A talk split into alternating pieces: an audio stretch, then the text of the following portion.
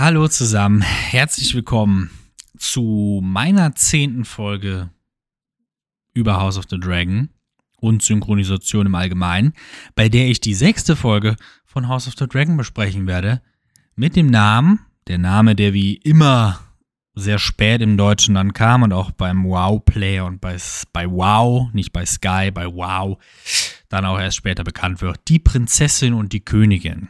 Also The Princess and the Queen. Ich habe jetzt gar nicht nachgeguckt. Ich gehe jetzt mal davon aus, der heißt so auch im Englischen. Also so dreist sind die jetzt auch nicht im Deutschen. Und somit heißt diese Folge wie George R. Martins Kapitel in dem Sammelband Dangerous Women. Was ja dieser ganze Anstoß war für die Geschichte. Ne? Also das war diese Sammlung an Fantasy Short Stories. Und Martin hat da einfach mal so ein Kapitel hinzugefügt über den sogenannten Dance of the Dragons. Und dann fanden die Leute das anscheinend cool und er hatte Bock drauf. Und jetzt hat er da zwei Bücher an der Backe, von denen wir eins bereits kennen. Fire and Blood. Das ist auch so ein bisschen wie Bismarck, ne? Mit, mit Eisen und Blut also Eisen ist natürlich das Feuer der Targaryens, also das Feuer und Blut mit Eisen und Blut zum Ziel. Und vom eisernen zum eisernen Thron und so weiter. Also wir sehen, wir können wieder viele Sachen da reinlesen, die Martin gar nicht intendiert hat. Die Frage ist, kennt er Bismarck, kennt er die deutsche Geschichte? Darum geht es nicht in der Literaturkritik. Aber wie man im Englischen so schön sagt, without further ado, ohne viel Plam-Plam.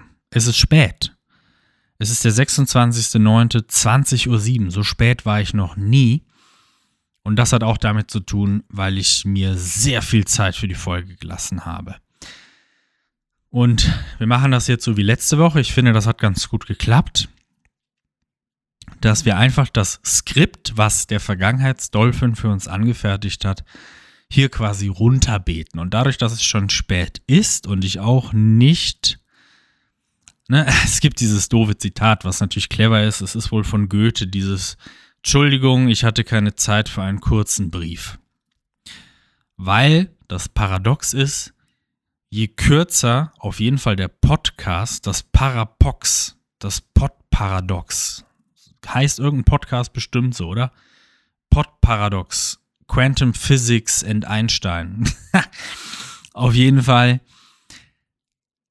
Heute wird die Folge hoffentlich, fingers crossed, nicht viereinhalb Stunden gehen, weil viereinhalb Stunden saß ich ja bereits an dem Skript. Das heißt, jetzt werde ich es einfach nur noch runterrattern. Ich werde mir auch die Fresse zuschnüren äh, und einfach nur runterrattern. Äh, und ja, und wenn du jetzt einer der drei Leute bist, die hier schon länger dabei sind, ja, Stichwort Halbzeitanalyse, fünf Folgen vorbei, da werde ich jetzt heute wieder nicht zukommen. Aber ich werde natürlich hier einfach natürlich Sachen, die sich durch die Staffel ziehen, mit einbinden und das wird es dann gewesen sein. Ich mache es mal umgekehrt. Anstatt jetzt eine extra Folge zu machen, wie die dann sowieso nur von meinem Blogartikel basically abgelesen wäre, weil mir fällt da so spontan gar nichts ein, jetzt ohne Vorlage. Machen wir es doch so, geh doch auf meinen Blog und da habe ich eine Liste von logischen Fehlern, innerweltlich, außerweltlich, auserwähltlich und so weiter. Guck doch da einfach nach und wir lassen diese komische Halbzeitanalyse. Ich bin dazu einfach nicht gekommen und ihr könnt euch auch vorstellen, was ich in letzter Zeit für Montage habe. Wenn ich wie letzte Woche. Ach nein, Zimti, ernsthaft jetzt? Jetzt fängst du wieder an, ins Bett zu wollen. Ich habe dich gerade an den Käfig gelockt. Da wolltest du nicht. Jetzt fängst du an zu trillern? So, First Strike, nochmal trillern, dann geht's aber ins Bett, Kollege. Nochmal trillern, dann geht's ins Bett. So. Jetzt hast du mich, jetzt hast du mich auch aus dem Konzept gebracht. Ich, woll, ich will hier Feierabend machen und du fängst hier an zu trillern. Und jetzt bin ich raus. Nein, ihr könnt euch vorstellen, wie meine Montage sind. Ja, ich gucke die Folge erstmal. dann noch ein Skript und dann laber ich viereinhalb Stunden. Also die Montage sind eigentlich die Hölle. So, deswegen fangen wir an. Es gibt kein Intro, keine Übergänge. Das, das hier wird ein One-Taker. Und jetzt lege ich den Vogel schlafen. Sekunde. So, wir haben das Intro. Und dafür müsst ihr andere Leute fragen. Also ich, ich skippe das Intro, gerade weil es einfach nur das Intro, die Intro-Musik von Game of Thrones ist. Und ja, in der ersten Folge im Piloten kam es nicht. Und dann im zweiten, in der zweiten Folge hatte man so das Gefühl, oh geil, Game of Thrones kehrt wieder. Aber andererseits war man ja so enttäuscht von Game of Thrones, von daher stelle ich mir mehr und mehr die Frage, nachdem ich halt von dieser Serie im Endeffekt auch enttäuscht bin, ob man hier nicht was hätte Neues erfinden können, anstatt einfach so ein paar graue, traurige, triste Dinger mit Blut und so weiter. Also fragt mich nicht nach Intro-Analyse. Hier bin ich einer dieser Ketzer, die tatsächlich das Intro überspringen. Und ich glaube auch bei Wow gibt es noch nicht mal diese Option wie bei den meisten intelligenten Playern natürlich. Warum sollte es die auch geben? Der Wow-Player am PC ist sehr, sehr scheiße. Möchte ich hier nochmal betonen. Also, dieses Game of Thrones Feeling kommt auch deswegen bei mir nicht auf, weil es ist eben nicht Game of Thrones, es ist kein Spiel über die Throne. Die Targaryens sind unangefochtene Herrscher über Westeros, HerrscherInnen und BegründerInnen der Hegemonie. Nur die SerienmacherInnen haben das nicht verstanden. Es ist genau umgekehrt. In der Serie ist angeblich Dorn, Dorn, schon erobert und vereint mit den anderen sechs Königreichen und untersteht der Krone, während die tatsächlichen Targaryen-Vasallen nur Komplotte schmieden. Verkehrte Welt in Martins Welt. Wo bleibt eigentlich der Respekt vor den Drachen?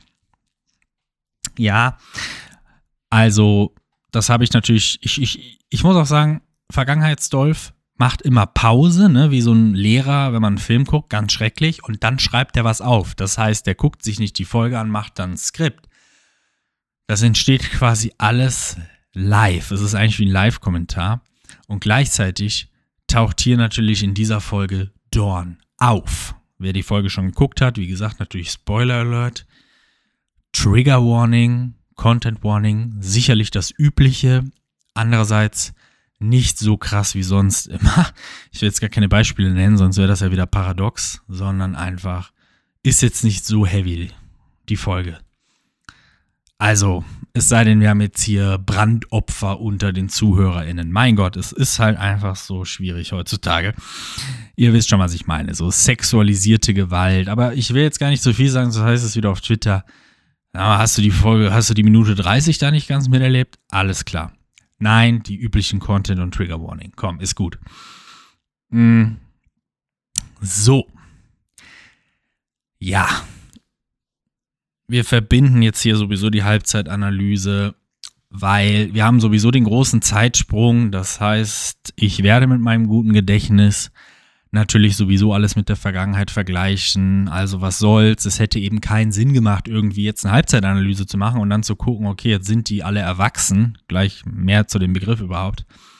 Ne, und dann ist das alles sowieso wieder für den Arsch, weil die Serie einen ja nur gaslightet. Ähm, dann haben wir jetzt eben diese berühmten Neubesetzungen. Es geht natürlich überwiegend um Renera und äh, Alicent, äh, weil zur Erinnerung, es gibt mittlerweile schon drei Lanors und Lanas auch. Den Fehler habe ich zum Beispiel auch gemacht letztens. Es gibt tatsächlich auch drei Lanas, nicht seit. Es gibt quasi eine Lana für Folge 5. Nur für Folge 5, weil der Lenor kam ja schon in der vierten Folge. Nee, in der dritten Folge kam der vor. Bei der Schlacht bei den Stepstones. Der kam also schon länger vor. aber die Lena, ach, ja, will ich jetzt gar nicht so sagen, aber ich weiß es nicht. So, wie gesagt, der Fehler ist frisch und tut noch weh. So. Und jetzt wird natürlich mitgenommen oder weggelassen, was jetzt natürlich wichtig ist, ne? So. Zeitsprung, Fragezeichen. Wie groß ist der jetzt? Ne? Wir haben jetzt wirklich andere SchauspielerInnen, aber innerweltlich macht das ja keinen Unterschied. Das fällt denen ja nicht auf, dass die auf einmal anders aussehen. Machen wir mal hier mal ein bisschen Rechnerei. Prince Egan war in Folge 3 zwei Jahre alt. Da wurde das Alter genannt, weil da will Otto Hightower den Zweijährigen verheiraten. in Folge 4 war er dann höchstens vier, weil da Alicent ein neues Kind geboren hat, gebart hat. ähm, und in Folge 5 war er dann nicht älter als vier, weil da das Kind noch gestillt wird. Und demnach könnte er in dieser Folge 14 sein. Also Egon, jetzt muss ich hier foreshadowen quasi.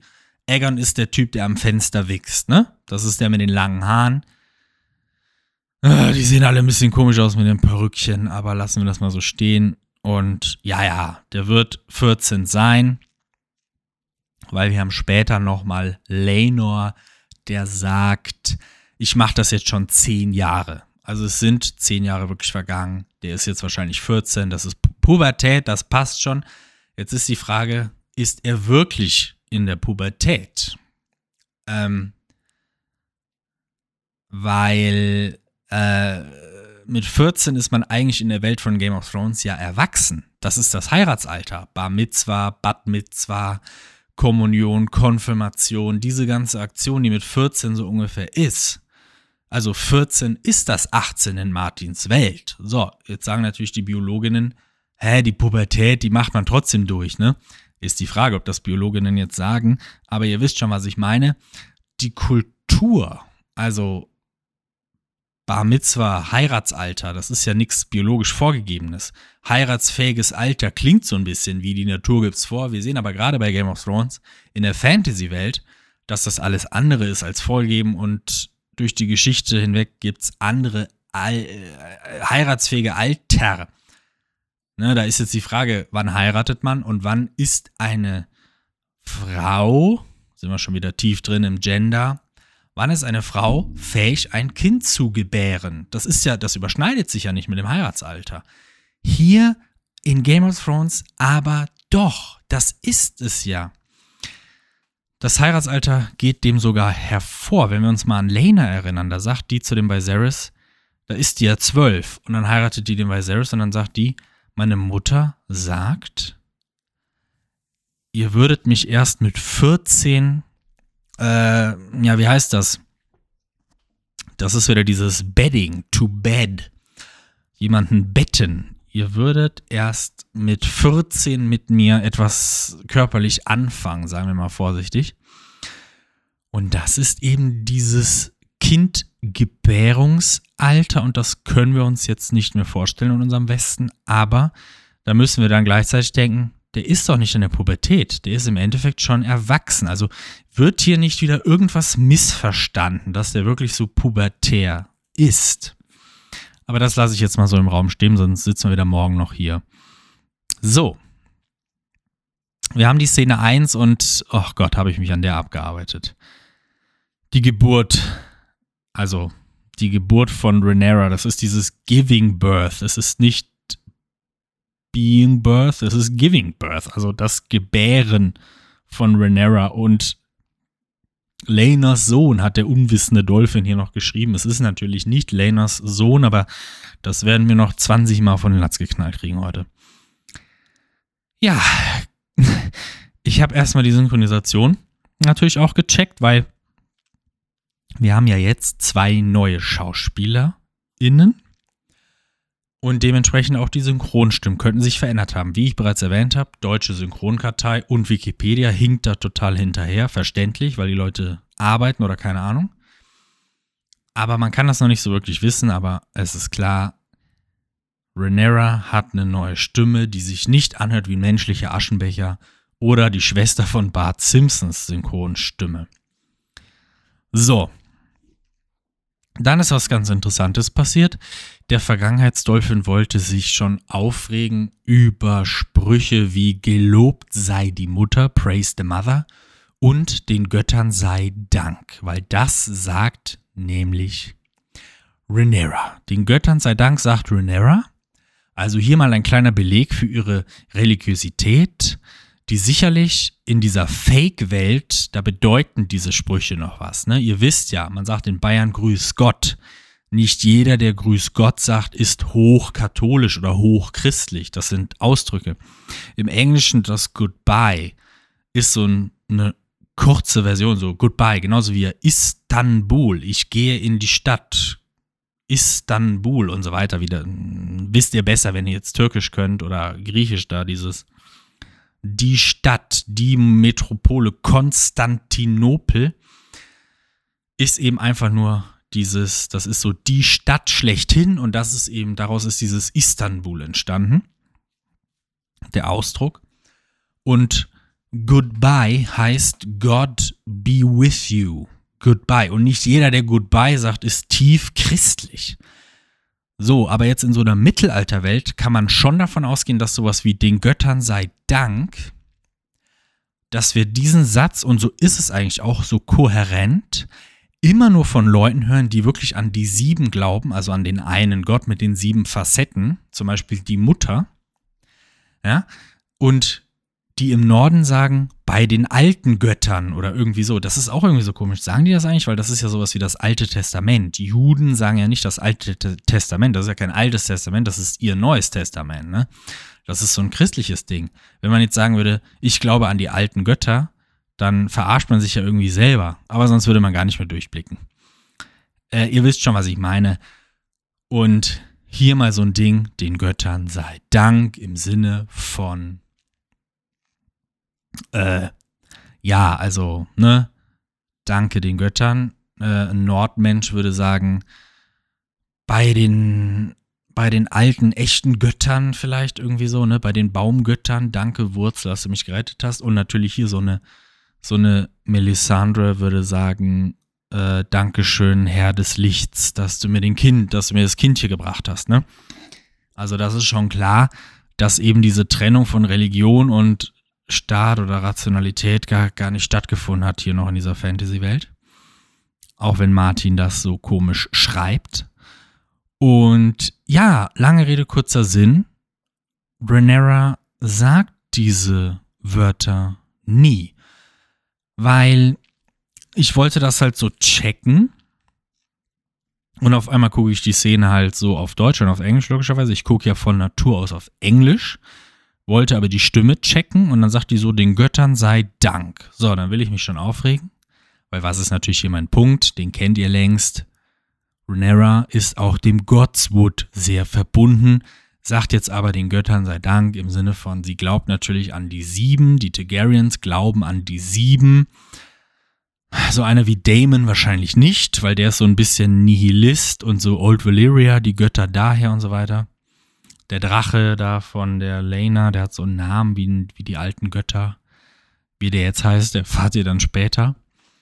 Also es gab alte Götter von Valyria und diese sieben haben die dann, haben die Andalen rübergebracht. So.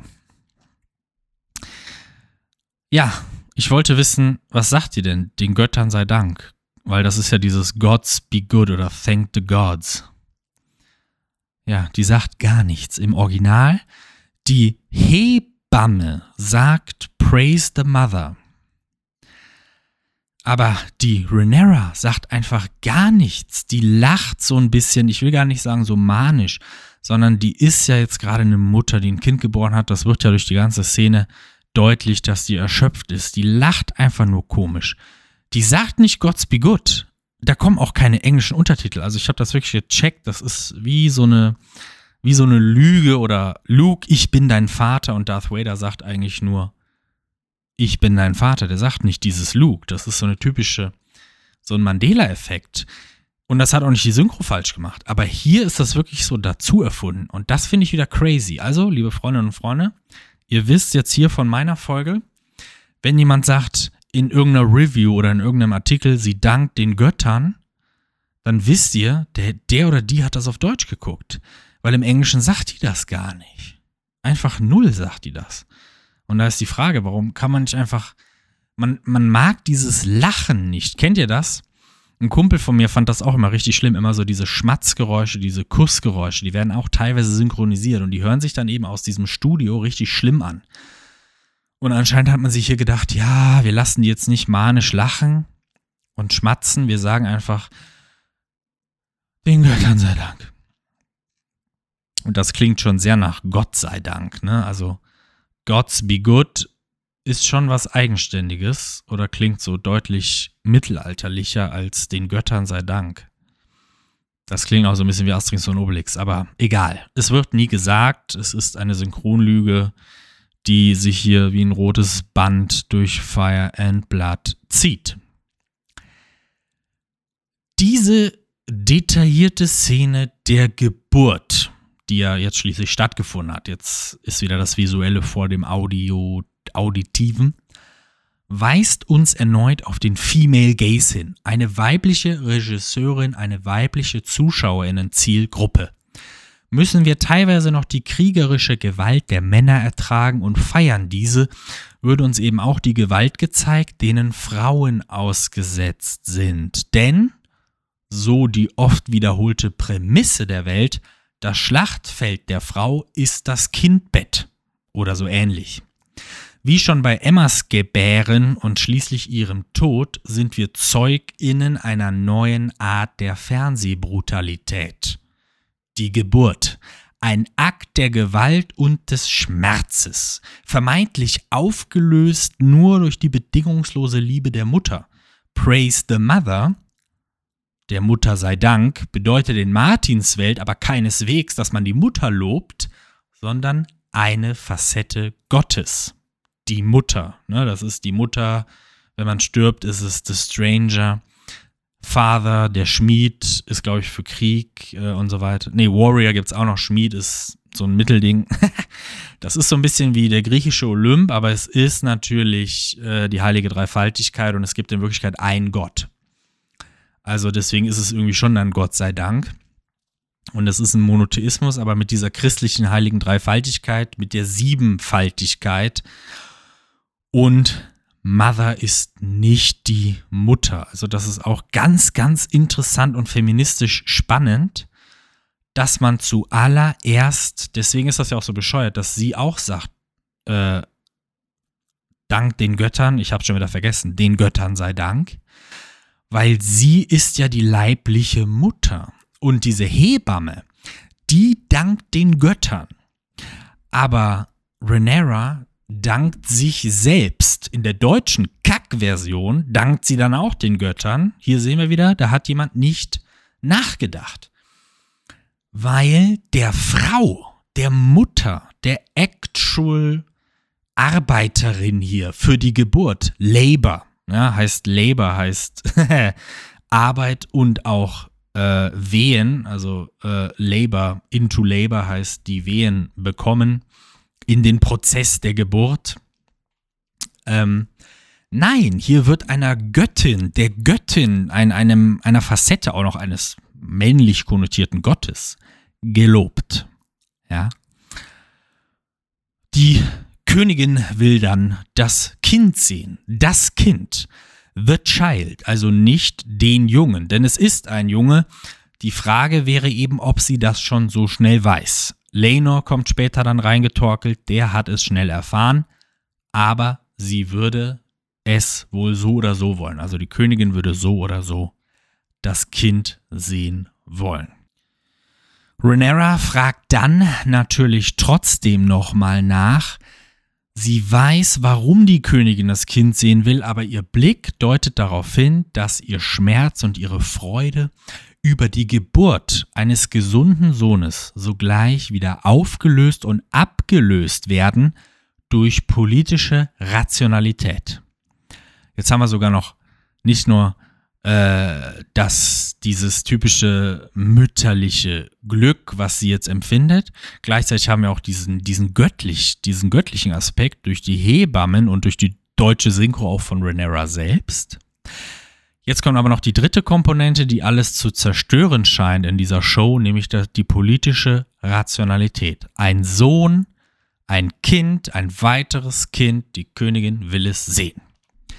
Denn Eine Prinzessin ist eben nicht einfach nur Mutter, so wie gar keine Frau auf der Welt einfach nur Mutter ist. Die gesellschaftliche Pflicht ruft nach der Mutterschaft, auch und gerade nachdem sie das ganze Leben einer Frau nach ihr geschrien hat wie ein neugeborenes Kind.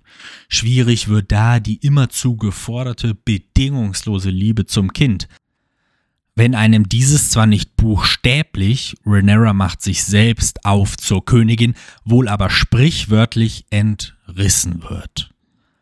Sobald das Kind geboren war, gehörte es dem Staat. Vater und Mutter hatten es verloren, schrieb Friedrich Schiller einst über die Gesetzgebung von Lycurgus in Sparta.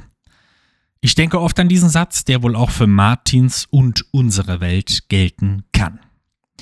Die Prinzessin muss sich dann erstmal ein passendes Kleid anziehen. Nebenbei wird die Nabelschnur durchtrennt. All das sieht man ziemlich detailliert.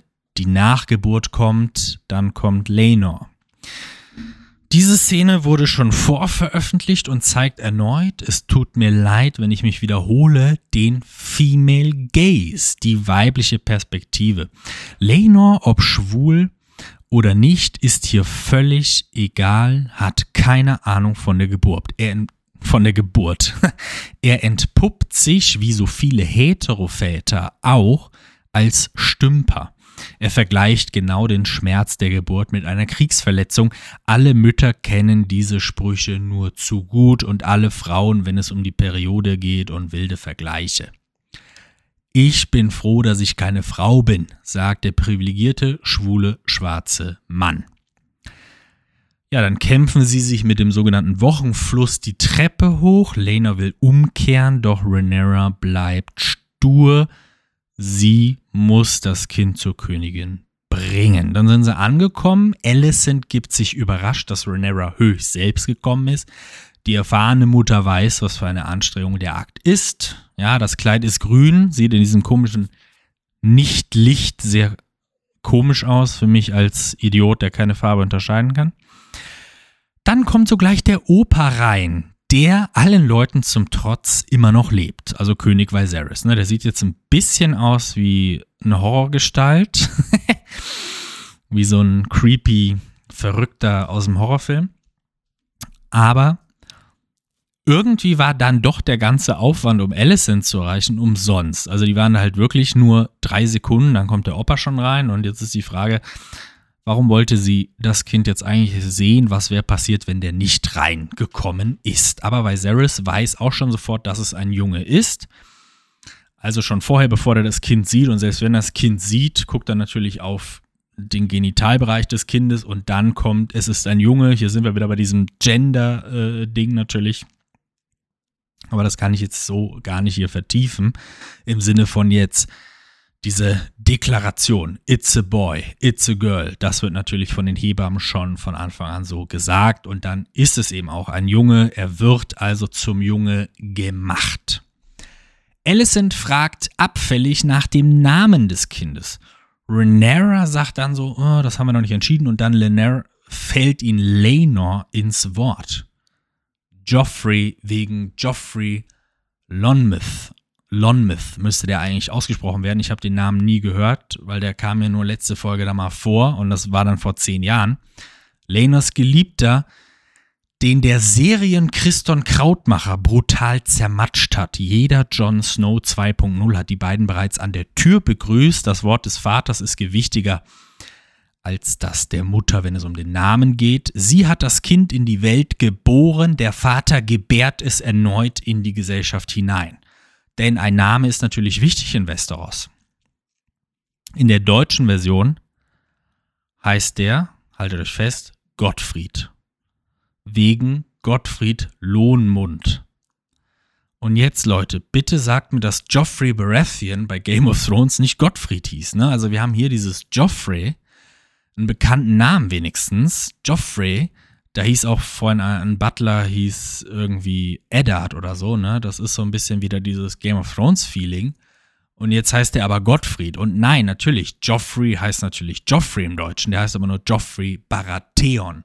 So viel haben sie geändert. Unter Gottfried Baratheon konnte ich jetzt nichts finden. Dann ist doch hier die Frage, warum? Warum nennen sie ihn Gottfried? Was ist das einfach? Da, da kommen wir hier auch nicht weiter. Einfach nur ein kurzer Schmankerl. Ich hoffe, meine Zielgruppe lacht über sowas und versucht das nicht irgendwie zu rechtfertigen. Ich hoffe, wir haben uns mittlerweile da gefunden, dass sowas wie Gottfried lächerlich ist und nicht irgendwie. Nein, Gottfried ist scheiße und bei Gottfried hätte ich weniger Mitleid gehabt, dass, das, dass, auch das, dass der Kopf auch zermatscht wäre. So, Alicent sagt dann, dass es ein ungewöhnlicher Name für ein Valyrian sei, also für jemanden aus dem alten Valyrien. Hier sehen wir auch, dass Alicent die Targaryens und Valerians als Fremdkörper, Fremdkörper in Westeros konstruiert hat, die alle exotische und fremde Namen tragen. Also Laenor und Lena, äh, Corlys und so weiter, äh, das sind diese Valerians, okay. Die kommen ja auch aus dem alten Valyrien. Und die Targaryens, die haben natürlich irgendein Y, ja, Rhaenyra, gut, die eine heißt jetzt Rhaena, die Mutter von Lena heißt Rhaena. Aber hier, Viserys, Daenerys, äh, die heißen alle gleich, deswegen könnte ich jetzt auch zehnmal die gleichen Namen nennen. Jaharis, ja. Die haben dieses Y und das macht einen verrückt bei der Aussprache und bei der, bei der Schreibweise, aber das ist eben dieses Valyrische dann, was Martin da rein erfindet. Äh, und das sind eben diese valyrischen Namen. Und Joffrey, ja, hat jetzt lustigerweise auch ein Y, aber nicht so natürlich. Der heißt jetzt nicht Joffreris oder so. ähm, Joffrey ist eben halt aus Westeros, ne? Also so interpretiere ich das hier auch. Gleichzeitig sind es eben diese Queer Customs, das hat ja noch die Alicent vor zehn Jahren zu den Targaryens gesagt, die bis zur Namensgebung weit reichen, die die Targaryens de facto eben fremd erscheinen lassen und das sehr wohl gewollt und selbstbestimmt ist. Ja, die Targaryens sind eben auch diese Leute, und jetzt diese Leute, ne, these, these people, die sind ein Völkchen, hochproblematisch sowas zu nennen, aber ähm, jetzt sind wir mal hier in der Fantasy-Welt. Die Targaryens sind ein Völkchen, die, die Inzest betreiben, ähm, die, die trennen nicht dieses Blut, darauf besteht Martin immer wieder. Und deswegen haben die natürlich auch diese Namen. Und deswegen bleiben die kulturell als auch übers Blut und wie wir in dieser Folge sehen, auch über die Haare eben de facto fremd. Also das ist nicht dieses Friede, Freude, Eierkuchen, der andere ist konstruiert. Ja, ist er natürlich irgendwie schon immer. Aber die heißen halt wirklich Daenerys und Jaehaerys und da kannst du nichts dran ändern. Und Joffrey ist dann eben ein anderer Name. Mhm. Also das ist durchaus auch gewollt. Ich finde, das ist eben das, was immer so Friede, Freude, Eierkuchen, ich sehe keine Hautfarbe, was diese Leute immer nicht sehen dass eben MigrantInnen, und das sind die Targaryens ja auch lustigerweise auf eine gewisse Art, dass die eben ihre Bräuche und Sitten beibehalten oder noch verstärken und dadurch eben Unterschiede entstehen. Und die sind nicht nur ausgedacht. So, ja. Jetzt muss man natürlich, aber darf man natürlich nicht vergessen, dass Alicents Kinder selber Targaryens sind. Ja.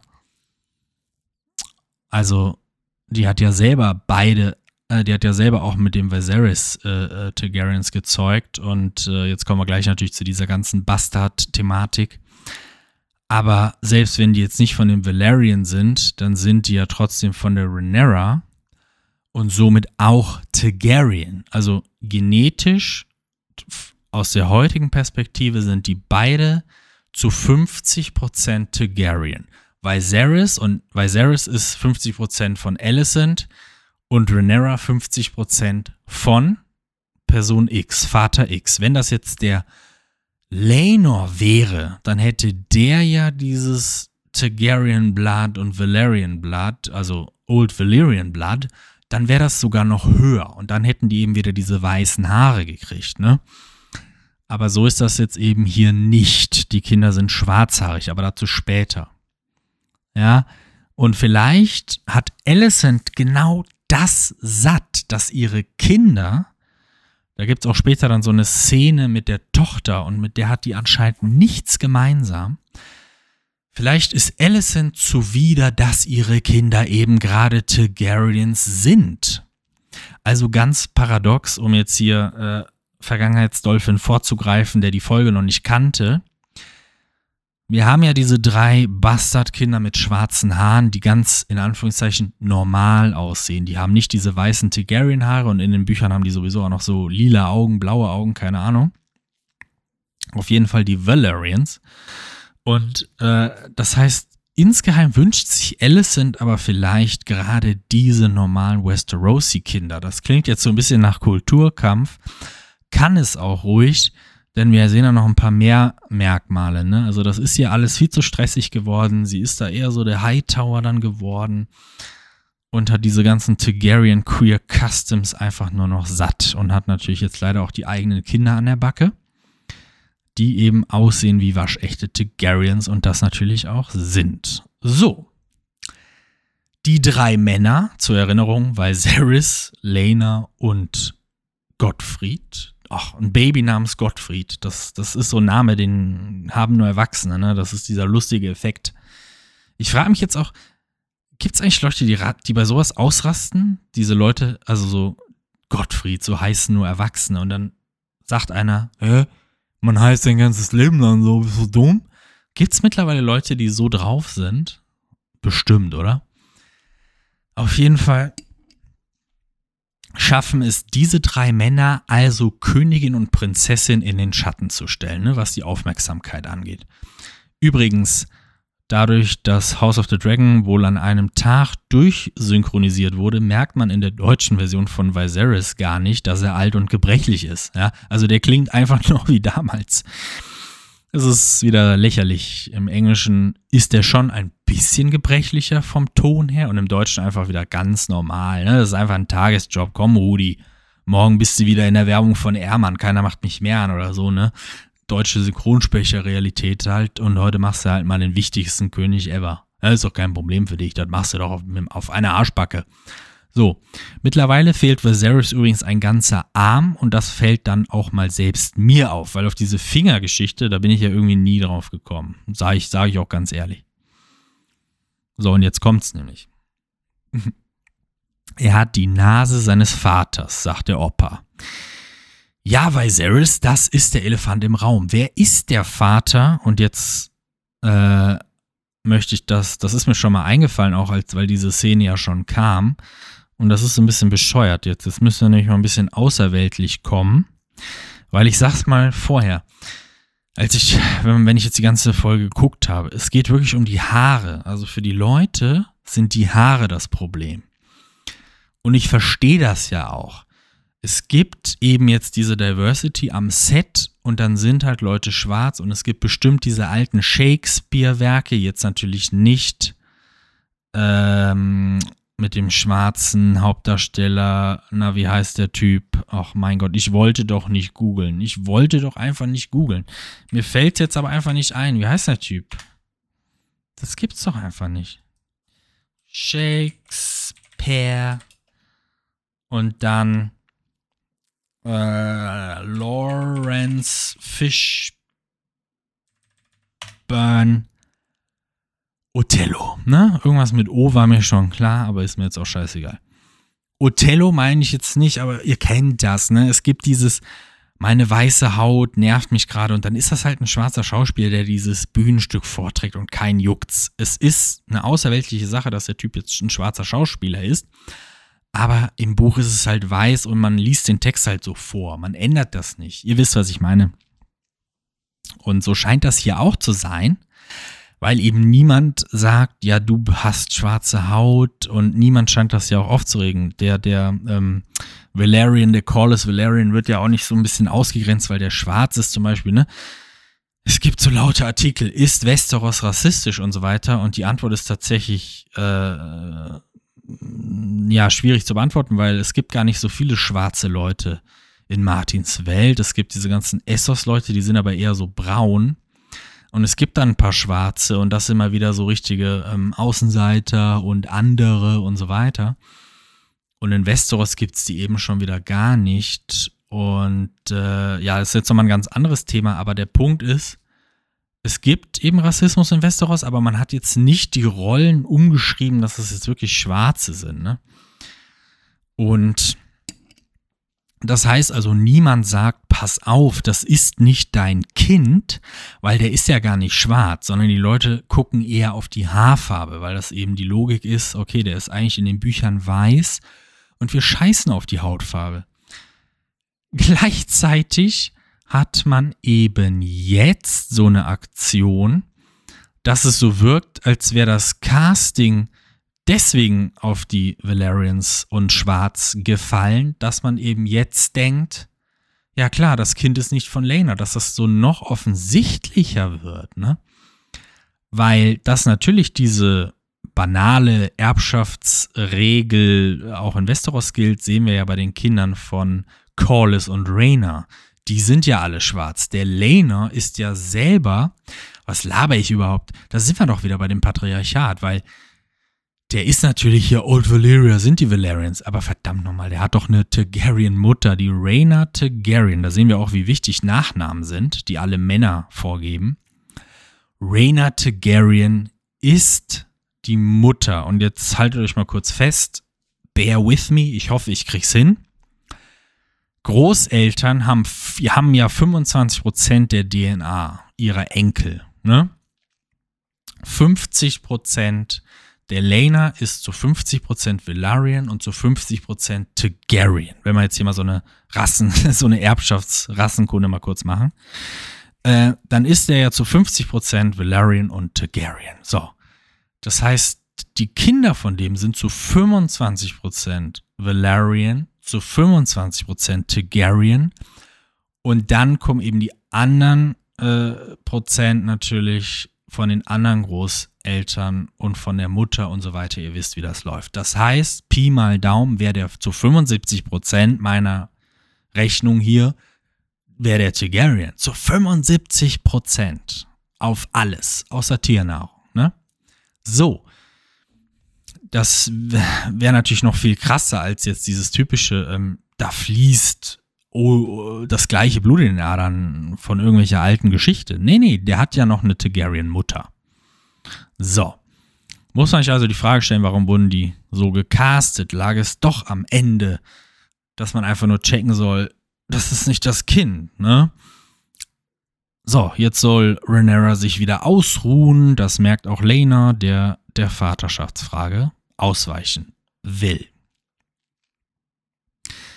Während Viserys und Renera für den Comic Relief, Comic Relief sorgen, sagt Alicent zu Lena, dass er es ruhig weiter versuchen solle. Bald würden sie schon einen kriegen, der so aussähe wie er. Das ist natürlich bei den ganzen schwarz-weiß Mixed Race einen Schlag ins Gesicht von Leuten, die keine Hautfarbe sehen, wie etwa Viserys. Also Viserys will das eben gar nicht akzeptieren und Alicent sagt eben ganz klar, der sieht nicht aus wie du. Und die Frage ist eben, warum? Woran macht sie das fest? Ist es einfach die weiße Hautfarbe? Ähm, und dann gehen die da raus und Karen Krautmacher schaut jetzt bockig in die Ecke und denen dann hinterher, während die beiden gehen und den Namen besprechen. Jetzt ist der Aspekt spannend, dass Renera meint, er, also Lena, habe es nicht für nötig gehalten, den Namen des Kindes, also ihres Kindes, also meines Kindes mit ihr zu besprechen. Daraufhin erwidert Lena, dass es schließlich ihr Kind sei, also unser Kind. Hier war das ihr immer plural und nicht dieses es ist ihr Kind, also unser Kind. Ach, keine Ahnung, Deutsch ist hier ungenau und kompliziert. Es ist mein Kind, sagt Renera und unser Kind, sagt der Lena.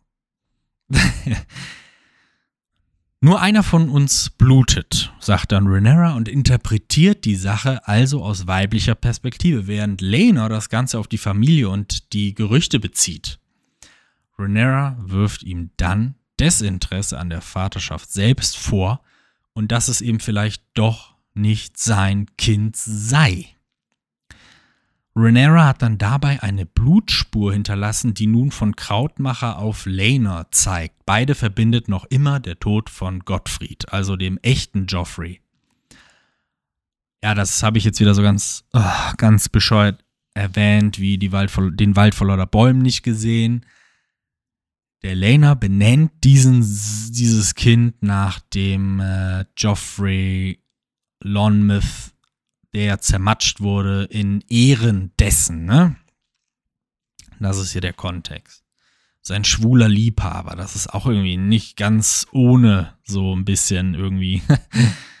Aber da kommen wir noch gleich zu, oder bevor ich es wieder vergesse, komm. Ich dachte nämlich, das käme da noch, weil in den Büchern ist es so, dass der Vater das nicht zulässt bei dem ersten Kind, stellt sich aber raus, die haben schon drei und das dritte Kind darf dann so heißen. Das heißt, das erste darf nicht so heißen. Weil man sieht in der Folge tatsächlich erstmal gar nichts, äh, ob die noch andere Kinder haben. Und ja, das haben sie. Es war nicht der Erstgeborene. So, dann sind die nämlich bei den anderen Kindern. Und es ist eben das dritte Kind. Die anderen sind schon ein bisschen älter. Die sind eben weiß und haben schwarze Haare. So wie auch Harvin Strong, der bei den Kindern ist und dessen Blick alles verrät.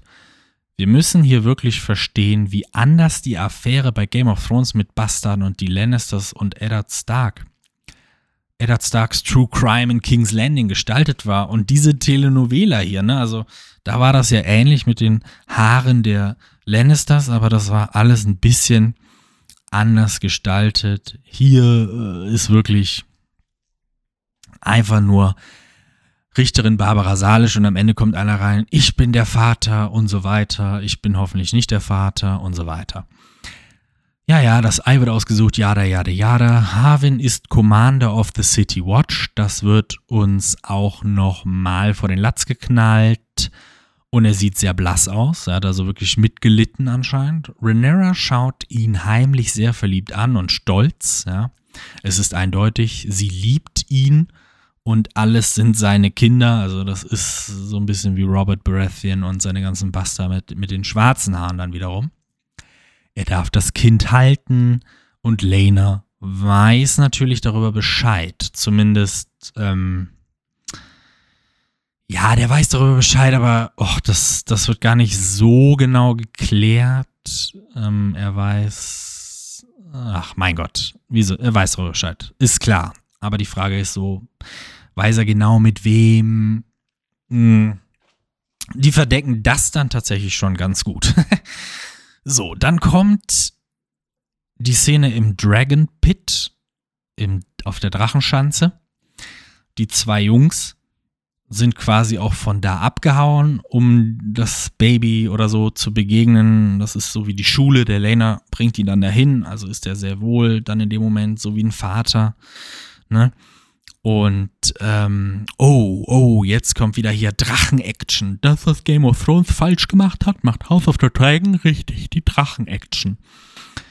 Ja, was ist Drachen-Action? Natürlich einfach nur irgendwelche Drachen, die wieder wehrlos Ziegen verbrennen und nichts machen. Ist egal. So. Hier sehen wir Aegon und Aemon. Oder Aemon bin ich mir gerade gar nicht so sicher. Aber das sind eben in Anführungszeichen echte Targaryens. Die haben diese langen weißen Haare. Und die anderen Kinder haben einfach kurze braune Haare. Hätte man denen nicht wenigstens lange braune Haare? Die hätten ja trotzdem zum Beispiel so Dreadlocks oder so haben können. Ne? Also hier hat man auch wirklich gesagt, scheiß auf alles. Es muss klar werden, dass das Bastarde sind. Und ich will jetzt nicht über hier Cultural Appropriation Dreadlocks sprechen, sondern einfach nur die Logik ist doch, es sind Valerians. Warum haben die dann aber so, ja, ohne Scheiß jetzt mal, ne? Die haben ganz normale, billige Haare, so wie ich auch gerade. Aber warum haben die nicht lange Haare wie Targaryens oder Dreadlocks wie Valerians? Und ich meine jetzt gar nicht genetisch, sondern einfach so gestylt, ja? Cultural Appropriation dann halt at its best von mir aus. Aber, oder warum haben die keine gefärbten Haare oder so wenigstens, ne? Also, das ist schon wieder hier Fragen über Fragen, aber das klären wir nicht heute und wahrscheinlich nie. Und wie gesagt, hier hat der Vergangenheitsdolf auch so gesagt, das sind echte Targaryens. Aber natürlich zur Erinnerung, selbst wenn die Kinder Bastarde sind. Und hier sehen wir nämlich auch, dass das ein kulturelles Ding ist. Eine kulturelle, ich will nicht sagen Erfindung, ich will nicht sagen Konstrukt, aber es ist eben genetisch, biologisch sind sowohl die Kinder von Alicent als auch die Kinder von Renera zu 50 Prozent, und das ist jetzt natürlich hier so modernste genetisch, Genetik und es ist auch nicht so einfach wie die Erbsen bei Mendel und so weiter, aber es ist ein bisschen so. Natürlich, es sind an die 50 Prozent Vater und Mutter. Aber das ist ja nicht der entscheidende Faktor. Der Faktor ist, ob die beiden zum Beispiel verheiratet waren, weil auch die Kinder von Robert Baratheon waren seine Kinder. Ähm, äh, hier, Jamie und Cersei, das waren 100% Lannisters. Das Problem ist, sind die verheiratet, haben die einen Anspruch, haben die einen Titel und so weiter. Es geht also um viel mehr als nur Biologie. Und auch hier haben die nicht die Haare und es wird schon gedacht, das sind keine Targaryens, obwohl die sind ja genauso Targaryens wie auch die anderen, aber durch diese Haare alleine wird das denen verwehrt.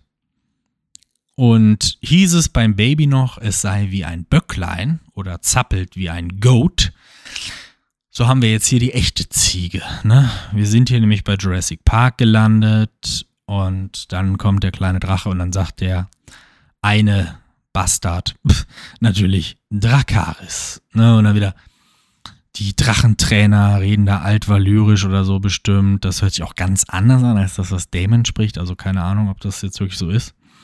Und die Kinder verstehen sich irgendwie, ne? Ist das Lustige. Die Kinder verstehen sich untereinander total. Ich dachte erst, die sind so total arrogant, aber nein, der, der Aemon ist kein, äh, der Eggen ist kein Joffrey. Also nicht der Gottfried, sondern der Joffrey Lannister, nenne ich ihn jetzt mal.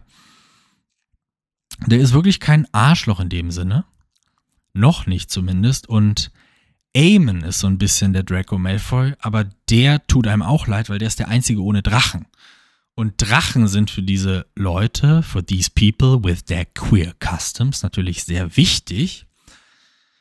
Das ist eigentlich fast schon, das gehört so nochmal zum Gender, zum Namen dazu, auch für Mädchen, dass man eben so ein Drachenreiter, Drachenreiterin wird und dazu gehört der Drache. Das ist so ganz crazy. Das ist wie so, ja, das gehört so dazu, dass man so ein Pendant hat, so ein Tier, so ein äh, Biest, da kommen wir noch gleich zu.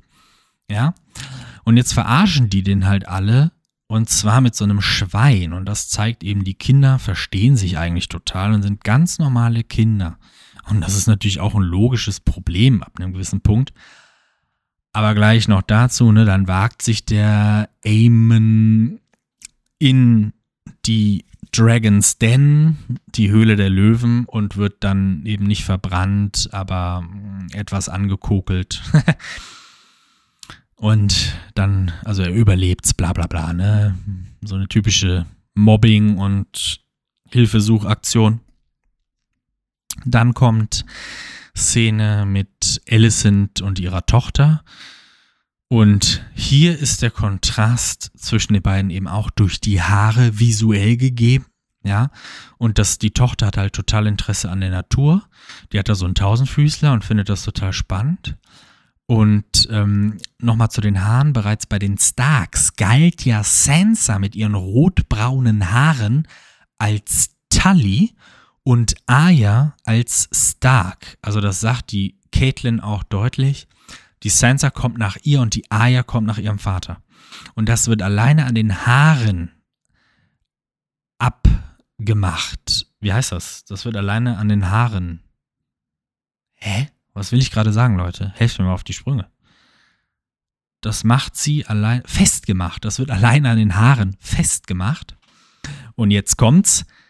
Das ist ja so eine, ja, an den Haaren herbeigezogen, nenne ich, glaube ich, die Folge. Und ihr werdet jetzt ab nach einer Stunde wissen, warum oder Hanebüchend, Haarebüchend zum Haare raufen. Ha! Die Direwolves, die die Starks am Anfang finden, haben auch Haare, nämlich Fell. Und das von John ist weiß. Oh mein Gott. Das von John ist weiß. Nicht nur, weil der ein Bastard ist, weil der anders ist, sondern auch, weil die Targaryens weiße Haare haben. Oh mein Gott, for fuck's sakes. Gibt natürlich schon Leute auf Reddit, die das vor zehn Jahren entdeckt haben, aber das habe ich jetzt gerade selber mit euch erörtert. Das ist doch gut, ne? Also der, der aus der Reihe tanzt, hat einfach andere Haare. Und es geht nicht, ja, Sansa ist natürlich ein legitimes Kind von Eddard Stark. Ah ja auch, darum geht's nicht, aber schon diese rotbraunen Haare machen die dann mehr zur Tully. Und was damit kommt, auch hier der Direwolf heißt Lady, habe ich ja schon erwähnt, und von Aya, der heißt Nymeria. Also die eine will eine Lady werden, die andere so eine kämpferische Frau und eher ein Ritter. Und die will eine Prinzessin werden, Aya nicht. Und blablabla. so. Haare sind also wichtig in Martins Welt, vielleicht sogar wichtiger als Blut. Weil das Blut ist ja das gleiche, was durch Aya und Sansas ähm, Adern fließt, auch dieses Blood of the First Man. Aber die Haare machen den Unterschied zwischen den beiden aus. Ne? Denn ist das wirklich Allisons Tochter? ja, das ist jetzt mal die andere Frage. Oder ist es nur eine Targaryen, mit der sie in Wahrheit nichts gemeinsam hat? Weil die fühlt sich total gelangweilt von der. Ist richtig schlimm. So. Aemons Unfall wird gemeldet. Alicent nennt die Drachen Beasts. So, Bestien. Jetzt kommt wieder so ein bisschen Übersetzung, aber nicht so schlimm wie früher. Dabei heißt Beast eben auch einfach nur Tier, also Bestien wird es eben synchronisiert mal wieder. Auch in der Bibel heißen Tiere einfach Beasts. Das Tier bei der Johannes-Offenbarung, The Beast, ist übrigens ein Drache. Ne? Fantastic Beasts and Where to Find Them, fantastische Tier Tierwesen und wo sie zu finden sind. Schließlich sind Drachen irgendwie keine Tiere, eher auch Tierwesen. Ist komisch, so wie Dinosaurier oder so. Was ist das eigentlich für eine Kategorie? Fühlt sich irgendwie komisch an. Dennoch hat Allisons Ausdruck natürlich eine negative Konnotation. Also Animal ist direkt so, das ist wieder so dieses griechisch-lateinische Animal. Das mag Martin eben nicht. Das muss dieses altenglische Beast, Bestie sein.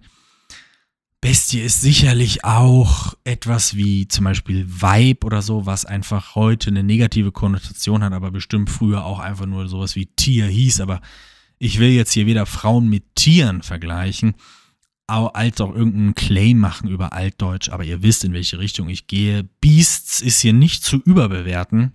Sie meint es aber trotzdem tatsächlich negativ, so wie wir heute Bestien verstehen.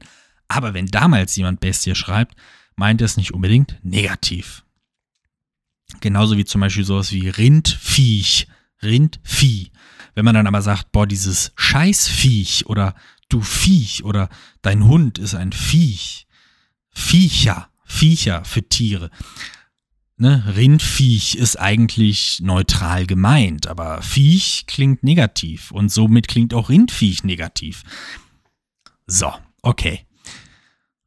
Also, Alicent, und das hier ist so mein Punkt, scheint alles Fremde, alles Targaryen abzulehnen. Die Drachen sind nun mal Targaryen. Und die sagt so, ne, hier deine, deine Obsession mit diesen Beasts, deine Besessenheit mit den Bestien. Ach, ist das wieder eine schöne Alliteration im Deutschen. Ähm, das ist natürlich schlecht. Und das ist Targaryen, ne? Der soll mal hier Westeros-Sachen machen.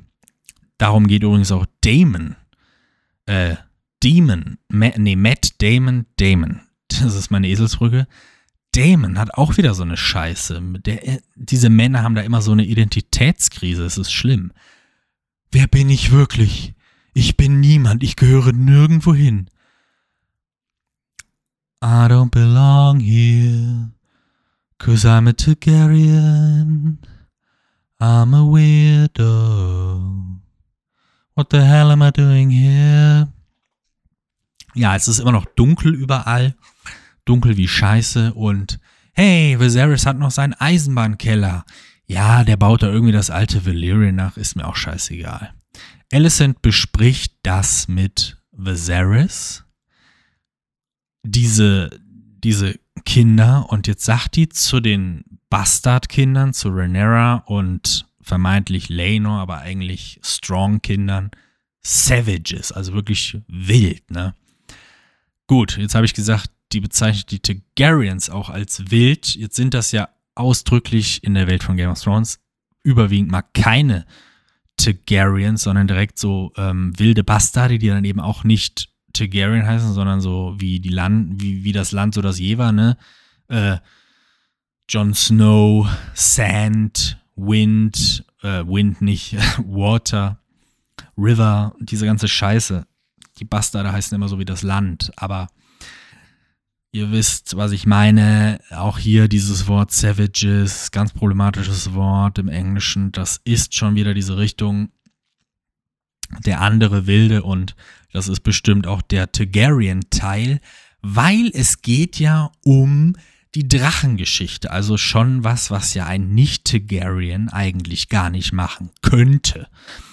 Jemand kann gar keine Drachen eigentlich bedienen, außer die äh, Targaryens. Und natürlich diese komischen Typen in dieser Höhle da, das ist klar. Das sind aber Alt-Valyrians irgendwie. Muss man mal gucken, wo die eigentlich herkommen. Ist mir scheißegal, aber so wird es sein. Ne? Das sind so Export, Importe.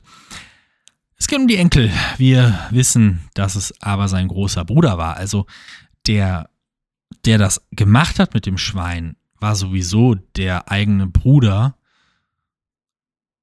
Meiste der, der größte Anteil, Löwenanteil, war eben der Aegon und gar nicht die anderen. Ne? Und das vermutet auch Viserys und Viserys ist halt immer noch der Alte, er stellt sich dumm und will über nichts Ernstes sprechen. Es geht um die Bastarde. Diese Anschuldigung von Alicent ist schon wieder eine Beleidigung für das Match von ähm, äh, Valerian und Targaryen, was er ja gemacht hat, die beiden, seine Tochter und den Laenor zusammengebracht. Und äh, die drei Kinder nennt Alicent quasi einfach eins zu viel mit braunen Haaren und weißer Haut, ne? Und hier kommt jetzt ein Tiervergleich, weil Zaris vergleicht die Paarung von Pferden mit der Paarung von Menschen. Damit erklärt er die unterschiedliche Haut- und Haarfarbe, aber besonders natürlich allegorisch ist es vielleicht die Hautfarbe, aber er meint eigentlich so die Mähne, die Haarfarbe oder keine Ahnung. Es ist ja so die Fellfarbe dann auch eher. Alicent meint aber, er muss dann schon den Akt selbst beobachtet haben, sonst wäre auch sein Beispiel hier doof, weil er nicht weiß, wer welches Pferd jetzt hier wen wirklich geschwängert hat. Ähm, und es geht halt wirklich in dieser Welt jetzt mehr um die Haarfarbe. Ne? Und jetzt geht's wieder um große Anschuldigungen. Jetzt ist der wieder sauer auf Alicent, anstatt das Problem anzusprechen und nicht mehr darüber sprechen. Also wirklich, der ist wirklich so ein klischeehafter Vater, der alles abwehrt, der alles persönlich nimmt, alles als Affront. Also ganz, ganz schlimm und auch vielleicht wieder hier. Dadurch, dass wir das, also was heißt überhaupt Vater? Der ist ja von, der ist ja der Ehemann von Alicent, aber eben auch der Opa von den Söhnen ist der Vater von Renera, so meine ich das jetzt natürlich. Aber auch hier ein Ehemann oder ein Vater, dem man nichts sagen kann und deswegen auch hier wieder der Female Gaze so so ähm, den Spiegel so reflektiert, würde vielleicht kein Mann hier so das darstellen, sage ich mal jetzt vorsichtig, ohne gleichzeitig jetzt hier irgendwie so ein Gender-Essentialismus rüberkommen lassen zu wollen, wie nur Frauen können so eine Szene drehen. Es ist klar, wenn es um Gender geht und um Race, kann man immer alles umdrehen und einem die Wörter im Halse umdrehen. So. Alicent und Krautmacher sprechen über die Prinzessin. Der Krautmacher ist sehr ungezogen und sagen wir sicherlich noch etwas angesäuert, also er beleidigt Renera auch definitiv. Ja, was habe ich jetzt hier stehen? Ach so, nichts Besonderes. Prince Egon masturbiert aus dem Fenster. Das ist auf jeden Fall ein netter Kontrast zu Tommen Baratheon, der sich ja aus dem Fenster gestürzt hat. Und jetzt ist ganz lustig, weil jetzt kommen wieder die Andreas aus dem Hörspielzimmer. Nee, der hat sich nicht aus dem Fenster gestürzt. Der wird sich aus dem Fenster stürzen. House of the Dragon spielt doch davor. Jetzt ist nämlich die Sache, Prequel-Sequel-Scheiße. Hat der sich aus dem Fenster gestürzt oder wird der sich aus dem Fenster stürzen. Denk mal darüber nach. Das Schwein, welche Idee war das, will natürlich die Alicent wissen. Und Rhaenyras Söhne seien nicht immer die Freunde. Und sie ist jetzt zu ihm genauso wie Otto Hightower, also ihr Vater, zu ihr. Sie warnt vor Rhaenyras Thronaufstieg und ihrem Erben Jaehaerys. Jetzt kommt wieder was Synchro-Geiles. Ich habe dafür einfach einen Riecher. Ihr kennt mich ja vielleicht auf Twitch, aber ich habe wirklich einen großen Riechkolben, einen Zinken, bin eine Supernase und hier kommt's. Die sagt, we must defend our own. Und im Deutschen sagt die, wir müssen unser Blut verteidigen. Das lasse ich jetzt einfach mal so stehen. Der Typ ist 14 Jahre alt. Das habe ich jetzt da noch vermutet, aber es stimmt wirklich um den Dreh. Der Typ ist 14 Jahre alt und die redet mit dem, als wäre das jetzt schon wieder die erste Unterhaltung über dieses Thema. Wisst ihr, was ich meine? Der Typ muss das doch mit der Muttermilch aufgezogen haben. Wisst ihr noch, als Otto Hightower meinte, Egan will be king und you will need to teach Egan how to rule. Das ist, das hat sie ihm anscheinend nicht so wirklich beigebracht. Stattdessen wird das alles nochmal wie im Schulchor wiederholt. Natürlich ist er in der Pubertät und hat nur Wichsen und Freunde im Kopf. In King's Landing gibt es aber die Pubertät so nicht. Wie alt war Joffrey? Natürlich kann man mit der richtigen oder eben falschen Erziehung König sein. Also Joffrey, und jetzt kommt es natürlich, ne? Evolutionstheorie und so weiter. Natürlich durchlaufen die Menschen sowas wie die Pubertät ungefähr natürlich schon. Der Körper verändert sich, die Hormone und so weiter. Aber es gibt die Kultur. Und wenn man jetzt so einen Joffrey hat, der trotzdem König ist, dann natürlich, der hat auch Sexworker umgebracht, der war sehr brutal, hat da die Pubertät mit reingespielt. Natürlich, äh, auch Tommen hat man ja gar nichts zugetraut. Aber äh, das ist ja auch so ein bisschen hier mein Punkt, äh, dass man den jetzt wirklich so pubertär darstellt, ist eigentlich schon wieder falsch und lächerlich. Weil der ist ja wirklich 14, ne? Fehlt nur noch, dass der da gleich Fortnite spielt oder so.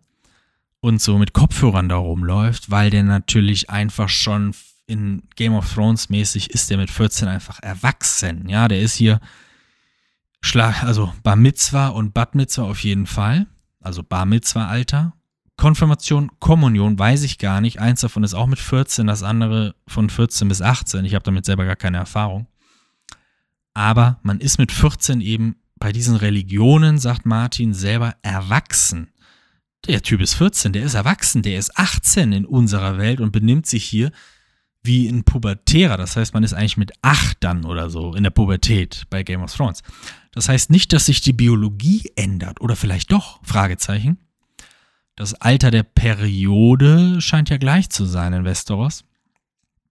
So tief müssen wir jetzt auch gar nicht gehen. Ihr wisst, was ich meine. Das sage ich, glaube ich, zu oft, aber ihr wisst es halt wirklich, oder? Es ist, man kann nicht sagen, der ist halt in der Pubertät, wenn man, wenn alle Normen, äh, also in Deutschland darf man mit 18 den Führerschein machen, in den USA mit 16. In Westeros dürfte man den Führerschein mit sechs Jahren machen oder so. Weißt du, was ich meine? Es gibt eine Kultur. Natürlich, mit sechs Jahren kannst du noch kein Auto fahren. Wir es mal acht oder neun. Man darf ein Pferd reiten, weißt du? Natürlich gibt es so Rationalität. Du kannst mit zwei Jahren kein biologischer Vater von irgendjemand werden, von mir aus, ne?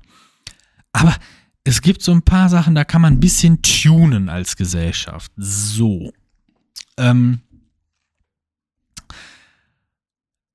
So, jetzt kommt's. Jetzt kommt wieder hier unser Liebling. Matt, take your my wife's name out your fucking mouth. Smith. Matt Smith. Matt ist wieder auf seinem Blutigelwurm und hat wieder lange Haare. Das tut mir leid für die Girls, die ihn geliebt haben mit kurzen Haaren. Und was wir jetzt wieder sehen, versteht die Serie als Drachenaktion und damit versteht sie eben nicht, was Drachen machen. Die Drachen sind nicht zur Belustigung von uns oder zu Leuten in Martins Welt da, auch nicht um Ziegen zu verbrennen. es gibt keine richtige Drachenaktion in dieser Telenovela.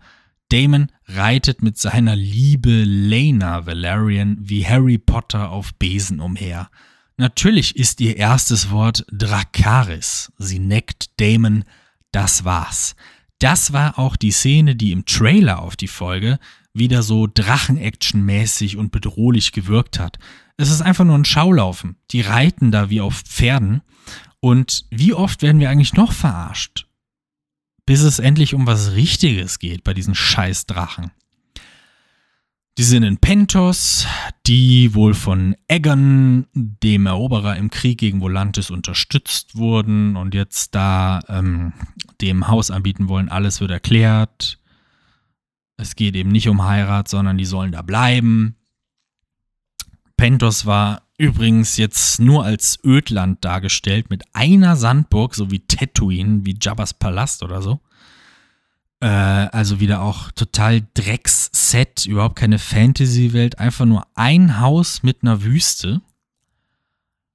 Und später werden ja auch alle oder viele, okay, nur eine wird verbrannt, aber dazu kommen wir später zu dem Kontrast, aber das ist auch so wie hier äh, Luke Skywalker, wie heißt der nochmal? Ähm, Lars Skywalker, der auch verbrannt wird, auf Tatooine. so. Ähm, ja, jetzt wird Dorn endlich mal erwähnt, die eben nicht Teil der sieben Königslande sind, wie es vor zehn Jahren noch Rhaenyra gesagt hat. Die sind nämlich immer so noch nicht erobert, Außenseiter, glauben nicht an den einen Thron. Die haben sich jetzt eben mit der Triarchy gegen die Krone verschworen, sind da wieder bei den Stepstones zugange und der macht da so Angst nach dem Motto gleiches King's Landing dran. Keine Rede übrigens vom Crabfeeder, den Damon getötet hat und der war ja auf der Seite von den Free Cities. Warum natürlich? Es geht wieder nur um Littlefingerei und Hauptsache gegen die Krone. Und die Frage ist sowieso, ist Damon überhaupt auf Seiten der Krone, was der Pentos-Typ ja da anzunehmen scheint? Und dann werden wieder Drachen gezählt, ne? Aber diese Drachen sind halt komplett für den Arsch. Aus unserer Sicht jetzt, ne? Die sind halt komplett für den Arsch. Die machen halt nichts. Von daher ist die Frage, was will ich die zählen? Das ist halt wieder so, wie das ist. Also die sind eigentlich natürlich total krass, aber in der Serie verstehen die das halt nicht, wie krass die eigentlich sind. Immer so, Eggen, äh, Eggen, sag mal, bin ich jetzt total Egan the Conqueror heißt der, ne? Aber der andere heißt Egan. Ach, leck mich, keine Ahnung. Egan the Conqueror. Der hatte ja richtige Drachen, ne?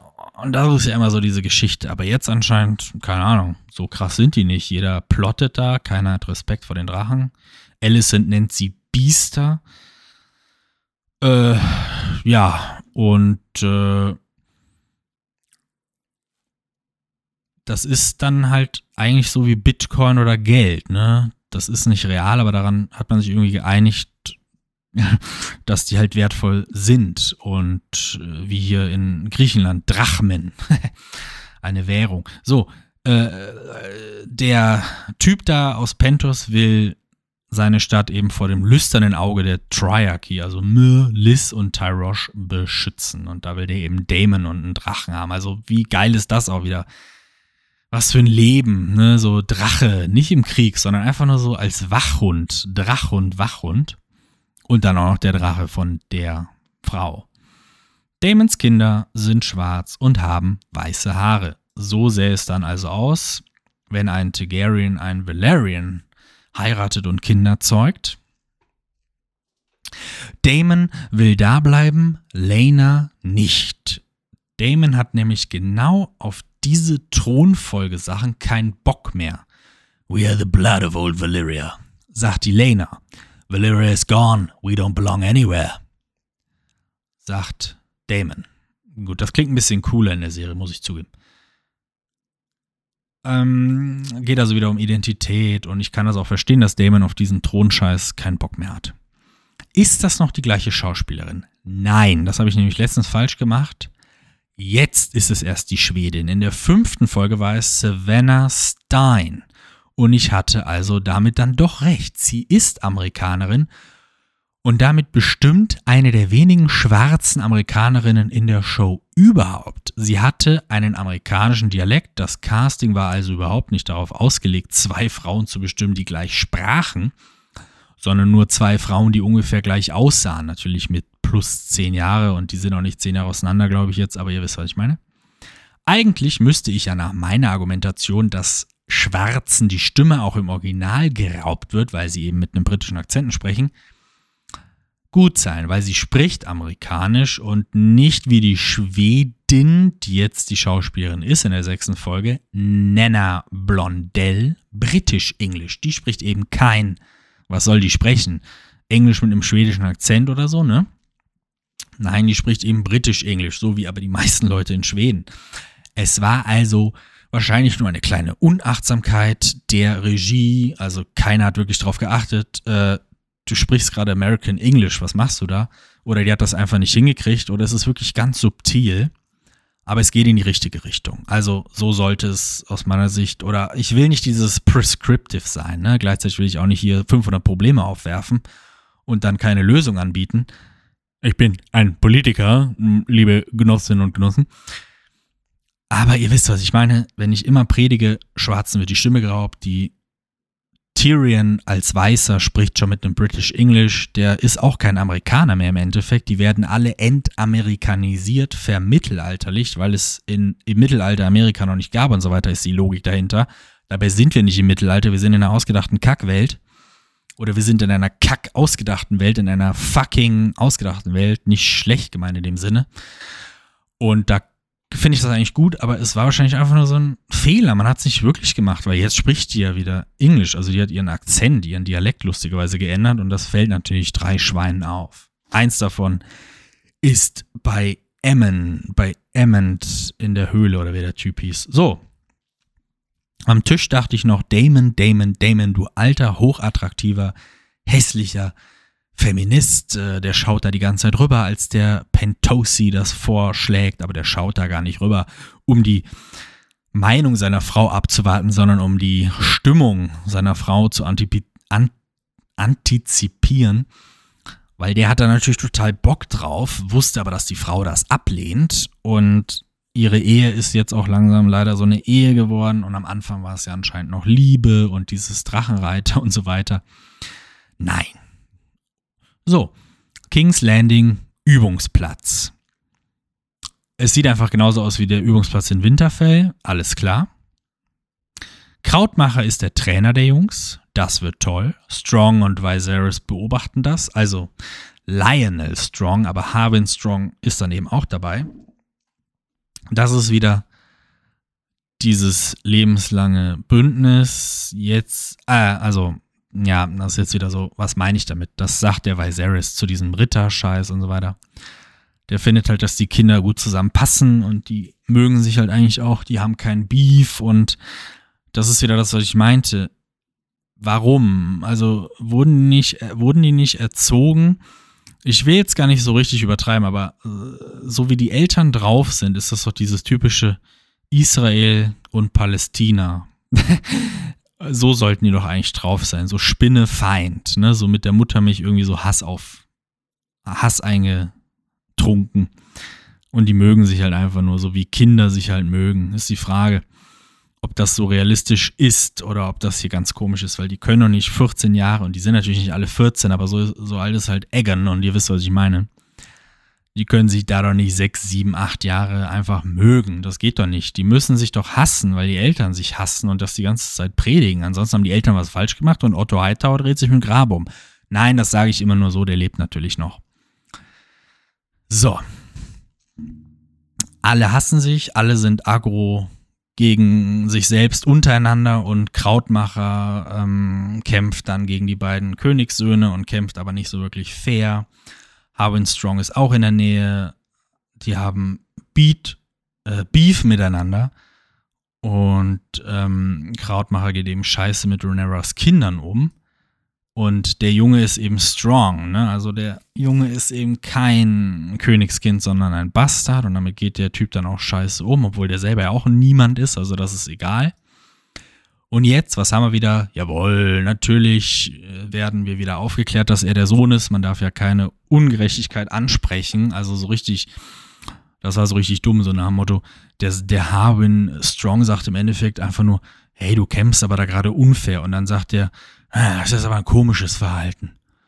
So verteidigt man eigentlich nur seinen Cousin, seinen Vater, äh, seinen Onkel, äh, seine Nichte, seine Schwester, sein Großcousin oder äh, sein Sohn. Und dann, was? Sag das nochmal.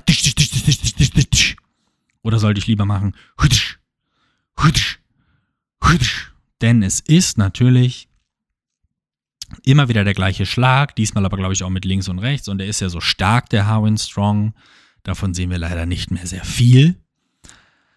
Ja, und jetzt verprügelt er den Krautmann, so wie der Joffrey verprügelt hat, aber leider wird Krautmanns Gesicht nicht zu Matsche und dann äh, Jon Snow wollte natürlich nur seine Theorie erproben.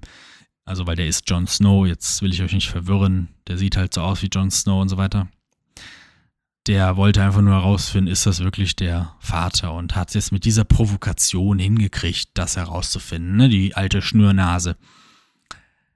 Jetzt geht das, was alle schon wissen, wieder in ein Fakt über. Also, ne, vorher haben es ein paar vermutet und jetzt, ja, sag mal, wenn der Harwin dem da so die Fresse poliert, da wird er wohl an dem Gerücht was dran sein. Anscheinend. Renera erfährt von der Aktion und will dann durch Geheimgänge zu Harwin. Der spricht mit seinem Vater, mit Harwin, Exil, Tod, Hochverrat, jada, jada, jada. Jeder habe Augen, nur der König nicht. Alles hat ein Ende, nur die Wurst hat zwei. der schwarze, äh, schwule Ehemann dann später ist natürlich der schlechteste und klischeehafteste Ehemann aller Zeiten, kommt da saufend rein. Krieg herrscht wieder in den Stepstones, die Triarchy und Dawn. Lena freut sich darauf. Dark Rumors are hunting us, sagt dann Renera und meint die ganze Aktion, dass das nicht die Kinder sind. Kinder sind. Also Dark Rumor ist ganz lustig hier. Flea Bottom heißt Flohloch und dunkle Gerüchte eben über die Elternschaft. Ne? True Father. Er weiß es selbst nicht so genau. Genau hier ist die Stelle. Da sagt er so, am I? Am I? Also so, ne? Der weiß also irgendwie nicht wirklich. Und zehn Jahre hat er seinen Part gespielt. Hier sehen wir also, es ist wirklich zehn Jahre her und zehn Jahre sind vergangen seit fünf und sechs. Renera erinnert uns dann an diesen Sexpakt zwischen den beiden. Und jetzt geht es aber darum, das findet sie quasi okay, aber dass er da pimpert und feiert. Aber jetzt geht es ein bisschen darum, nee, du verpisst dich jetzt bitte nicht zu den Stepstones, während hier die Anschuldigungen größer werden. Die Prinzessin befiehlt ihrem Mann, bei ihm zu bleiben. So, Dracheneier werden gewärmt in Pentos. Damit meine ich jetzt nicht, dass Damon am Feuer sitzt. Viele Dracheneier schlüpfen nicht. Eine kleine Anspielung auf Fehlgeburten. Ach du Scheiße.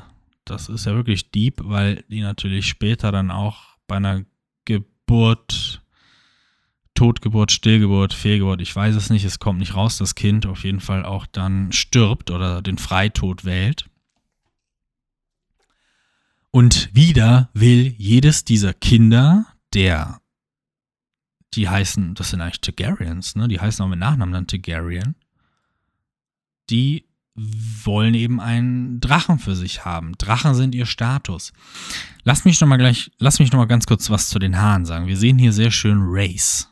Wir sehen hier es gibt ja auch dieses, diesen, dieses Experiment mit diesen blauen, blauen Augen und braune Augen. Und dann werden die Blauäugigen, weil die sind ja eben meistens weiß, werden die eben von den Braunäugigen gemobbt und dann finden die das doof und so weiter. Dieses Experiment. Wir sehen hier sehr schön Race, weil in Westeros, deswegen habe ich ja vorher noch so rumgelallt, es gibt schon schwarze Menschen, aber es gibt nicht wirklich so diese Rasse, so dieses schwarze Menschen, weiße Menschen und so weiter. Es gibt halt nur diese Hautfarbe, aber ich sage auch immer, Race ist mehr als Hautfarbe. Und wir sehen hier, dass die Hautfarbe ja offensichtlich den Leuten scheißegal ist, wie es in unserer Welt ja definitiv nicht der Fall ist. Was ist hier wichtiger?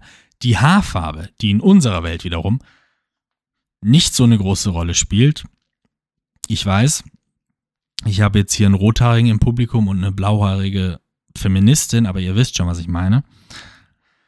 Äh, und hier haben wir eben so diese Konstruktion dann doch der Race anhand der Haare. Also das ist eigentlich ein wunderbares Beispiel, um das mal zu erklären, dass es eben nicht um Hautfarbe geht, sondern eben um Haare. Und die Drachen gehören dann eben dazu, die sind der Status. Damon ist kein guter Vater, wer hätte das gedacht? Er meint es nur gut, er will das Beste, sagt die Mutter. Das sagen leider nur zu viele Mütter in einer toxischen Beziehung.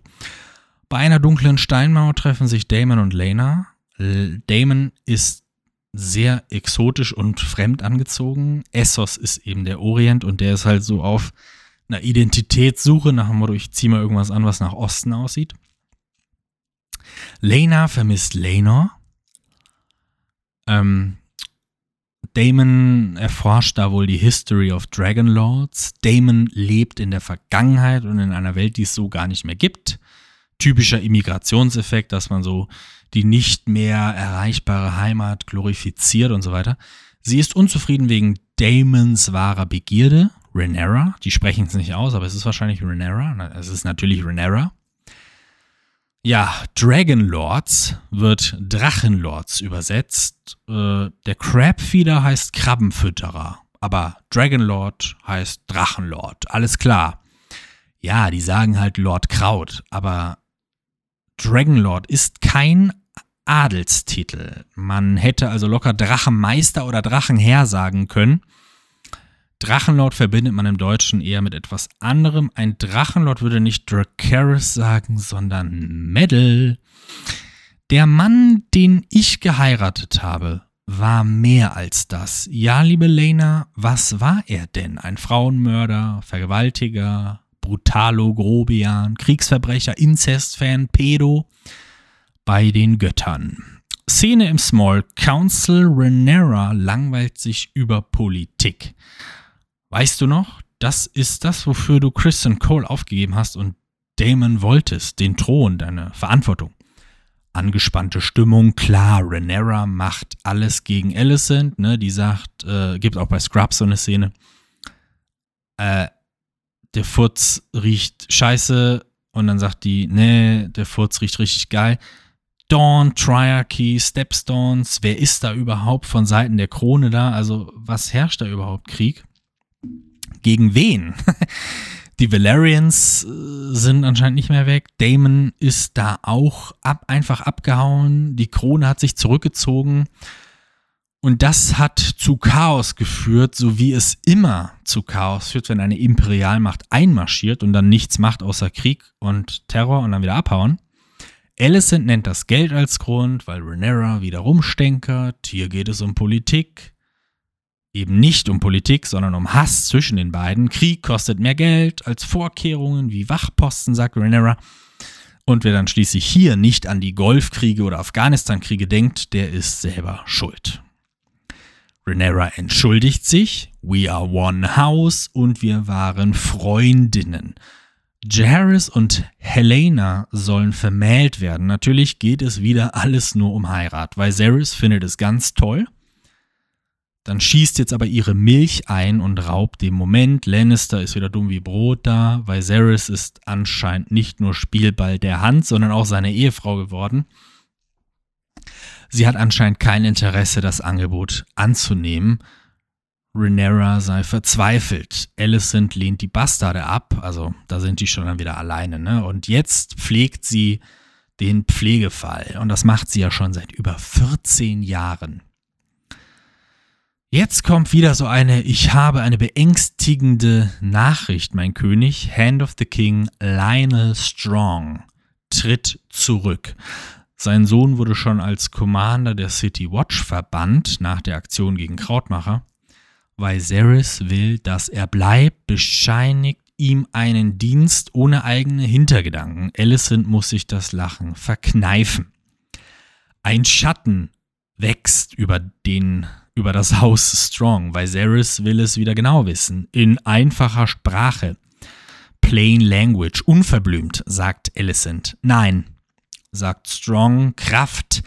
Dann akzeptiert Viserys seinen Rücktritt nicht. Strong will den Sohn dann nach Harrenhal schicken zum Stammsitz der Familie. Viserys gibt okay. Alicent muss schwer atmen, stiehlt sich dann zum Bruder der creepy Littlefinger Lord Larys Strong. So nennt sie ihn, Lord Larys. Ich dachte immer, dass bei den Vornamen Sir gesagt wird und beim Familiennamen Lord, also Sir Larys, Lord Strong. Ist das hier richtig oder falsch? Wird auch so synchronisiert? Nein, ist es nicht. Long story short. Man kann auch beim Vornamen schon Lord sagen, aber ich, bei zum Beispiel Sir Corliss war das immer so und dann Lord Valerian, keine Ahnung. Ja, ja, die beiden kennen sich seit zehn Jahren und haben anscheinend eine enge Beziehung mit ihrer eigenen Dynamik. Der Typ ist aber ja wohl ein Spitzel, oder? Warum checkt die das denn nicht? Der ist sowas wie ihr Master of Whisperer, aber wenn sein Bruder doch der Vater von Reneras Kindern ist, ist das doch eine etwas fragwürdige Quelle. Das ist allerdings auch im Buch so. Äh, zumindest, dass der so ein bisschen doppeltes Spiel spielt, auch gegen seine eigene Familie. Und das hat sicherlich was damit zu tun, dass der eben unable-bodied ist und vielleicht von der eigenen Familie nicht so wirklich geliebt, nicht wirklich der erste Sohn, der ewige Zweitgeborene, wie Damon diese Leute nennt. Ist er selber ja eigentlich auch. Aber ja, hier muss man dann die Frage stellen, ob Martin hier das nicht ein bisschen übertrieben hat. Also so wirklich so Bruderhass. Aber ich meine, ja, was ist Scar? Was ist bei Hamlet der Bruder? Ne? Das sind diese Brüder gegen Brüder, der, der Kinslayer, nicht Kingslayer, sondern Kin, der Verwandtenmörderer. Der gilt auch als verflucht in Westeros übrigens. Ähm, und das ist aber leider ein gängiges Motiv auch in der Literatur. Lion King und Hamlet, nur so, sind beide sehr ähnlich. Ähm, da haben wir eben auch diese bösen Brüder. Also, es ist schon auf einer gewissen Weise Logik, aber, logisch, aber auch so komisch halt, ne? Weißt du, die hat so den größten Feind und dann gleichzeitig den größten Verbündeten in dieser komischen Familie da. Na gut. Der Vater hat nicht zugegeben, was da mit den Kindern ist. Das heißt eben, der König ist weiterhin dumm und hat keine Ahnung von diesem Hofverrat.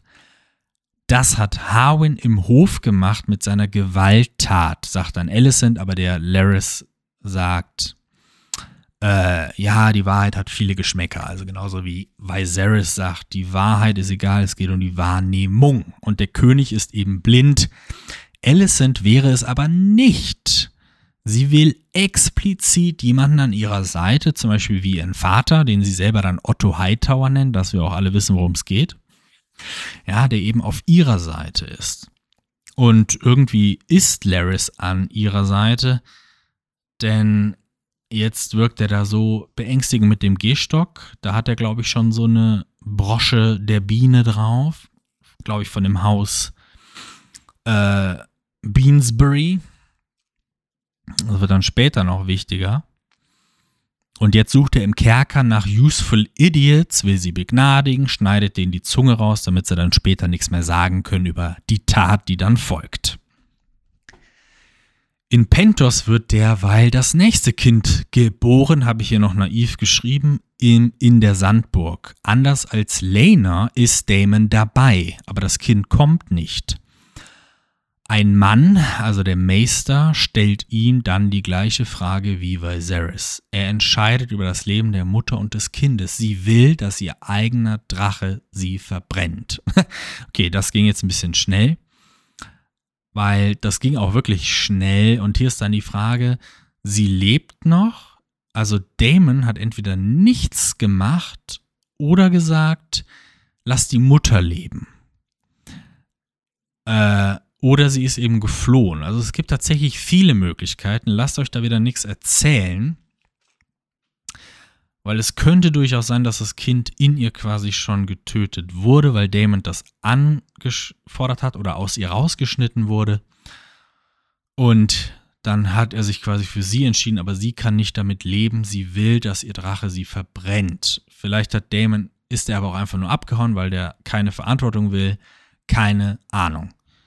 Auf jeden Fall, ihr Drache sieht krass aus. Und der heißt eben Vega und der ist eben ein Gott, äh, ein, ein Gottname, nicht er selber, aber der Name ist von dem Gott von Old Valyria und er war schon, also der Drache jetzt aber, war schon bei Egan the Conqueror dabei und zwar wurde der von seiner Schwesterfrau Vaisenya geritten. Also der Drache sieht wirklich gut aus und ich muss sagen, ich fand ja am Anfang Damons Drachen lächerlich, diese Vivan, äh, dieser Lindwurm, aber der heißt ja tatsächlich auch Lindwurm. Und jetzt der Drache. Die sehen schon richtig, da ist auch so eine Diversity, die gefällt mir schon recht gut. Das muss ich zugeben. Aber ein bisschen mehr Action, als dass die nur irgendwelche Bagatellkacke da machen. Jetzt verbrennt die die schon wieder. Also ganz kurz nochmal, lass mich mal kurz dazwischen grätschen. Wir haben einmal Emma und wie hieß nochmal der, ich habe das schon vergessen, aber der Sohn von Viserys, der mit verbrannt wird. Emma und der Sohn, die werden verbrannt. Drakaris von dem Drachen von Rhaenyra. Und jetzt verbrennt die sich selber. Also die Entscheidung war gleich, war parallel und die verbrennt sich selber mit Drakaris. Also das ist auch ähnlich. Und das ist wieder dieses, was ist jetzt feministischer? Die Frau, die sich selber verbrennt oder die Frau, die auch wieder von Männern die Entscheidung genommen wurde, was mit dem Kind passiert.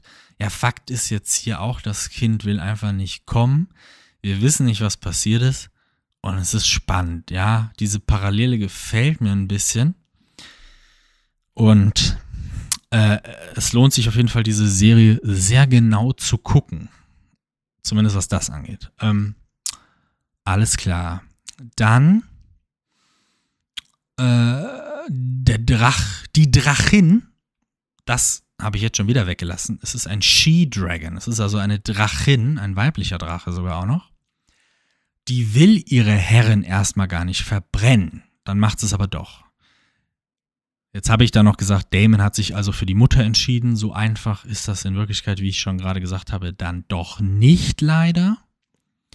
Er läuft ihr allerdings hinterher. Das heißt, er ist schon mal nicht jetzt wirklich ganz, ganz weg und kriegt gar nichts mehr mit.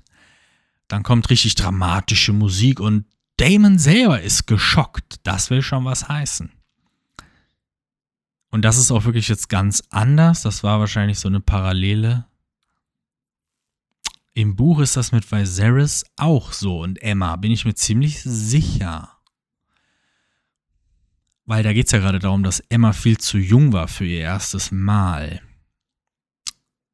Und im Buch ist aber der Tod von Lena ganz anders, weil da will die ein letztes Mal reiten, ist dann aber zu schwach und wird dann von Damon ins Sterbebett getragen. Ja, und da bewacht er die dann auch so ganz romantisch und die Bilder, die dann auch da gemacht werden, so Popkultur, auch ganz romantisch. Also deswegen sage ich auch, der hat sich doch wahrscheinlich für seine Liebe da entschieden und nicht eben wie Viserys das Arschloch für den Jungen damals. Und deswegen, dadurch, dass die jetzt nochmal da Dracarys sagt und sich selber verbrennen lässt, Dracaris, Entschuldigung, sage ich das schon so englisch, Dra Drakaris natürlich auch mit so einem Y wieder, ne? Queer Custom und so weiter, valyrisch. Ich glaube, die kriegen einfach Geld für jedes Mal, dass sie das schreiben, weil die Story im Buch ist natürlich viel schöner. Und jetzt verbrennt die sich selber und wir haben halt diese Parallele mit dem Drakaris und es taucht schon wieder 20 Mal auf in der Folge, ne? Der Junge sagt das ja auch zu der Ziege.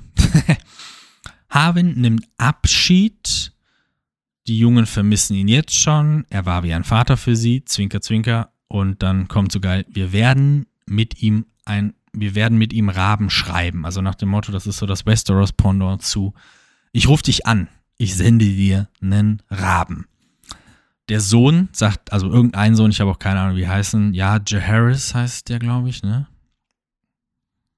Der hat auch irgendeinen so Spitznamen.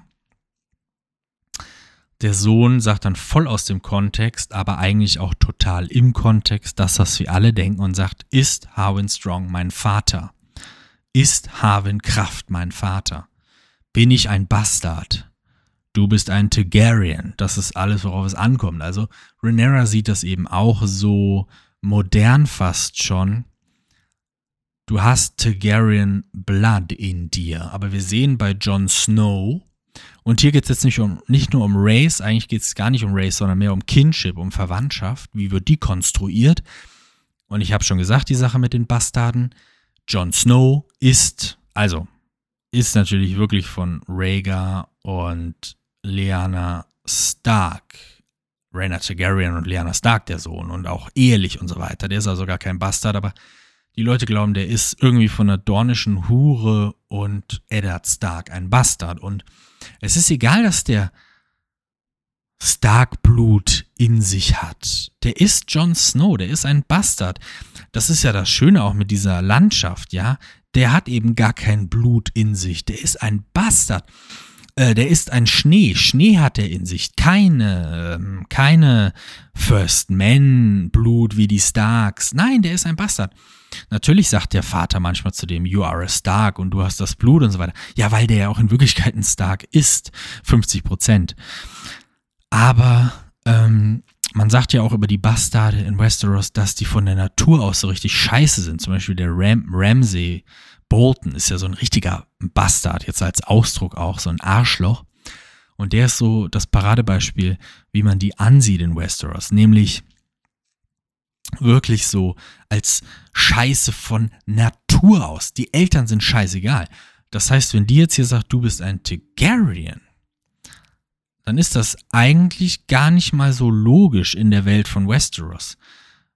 Sie weiß natürlich, dass er ihr Sohn ist, aber wenn er eben unehelich entstanden ist, dann ist er de facto einfach ein Bastard und er hat noch nicht mal die weißen Haare, also er ist auch in wirklich, er ist auch irgendwie gar kein Targaryen. Wisst ihr, was ich meine? Es ist hier wieder so komisch, wischiwaschi. Natürlich ist sie eine Targaryen und er ist ihr Sohn, aber äh, es ist komplizierter als das. Ähm, er hat deswegen zum Beispiel auch gar keinen Anspruch mehr auf den Thron. Das macht Alicent ja auch so verrückt, ne?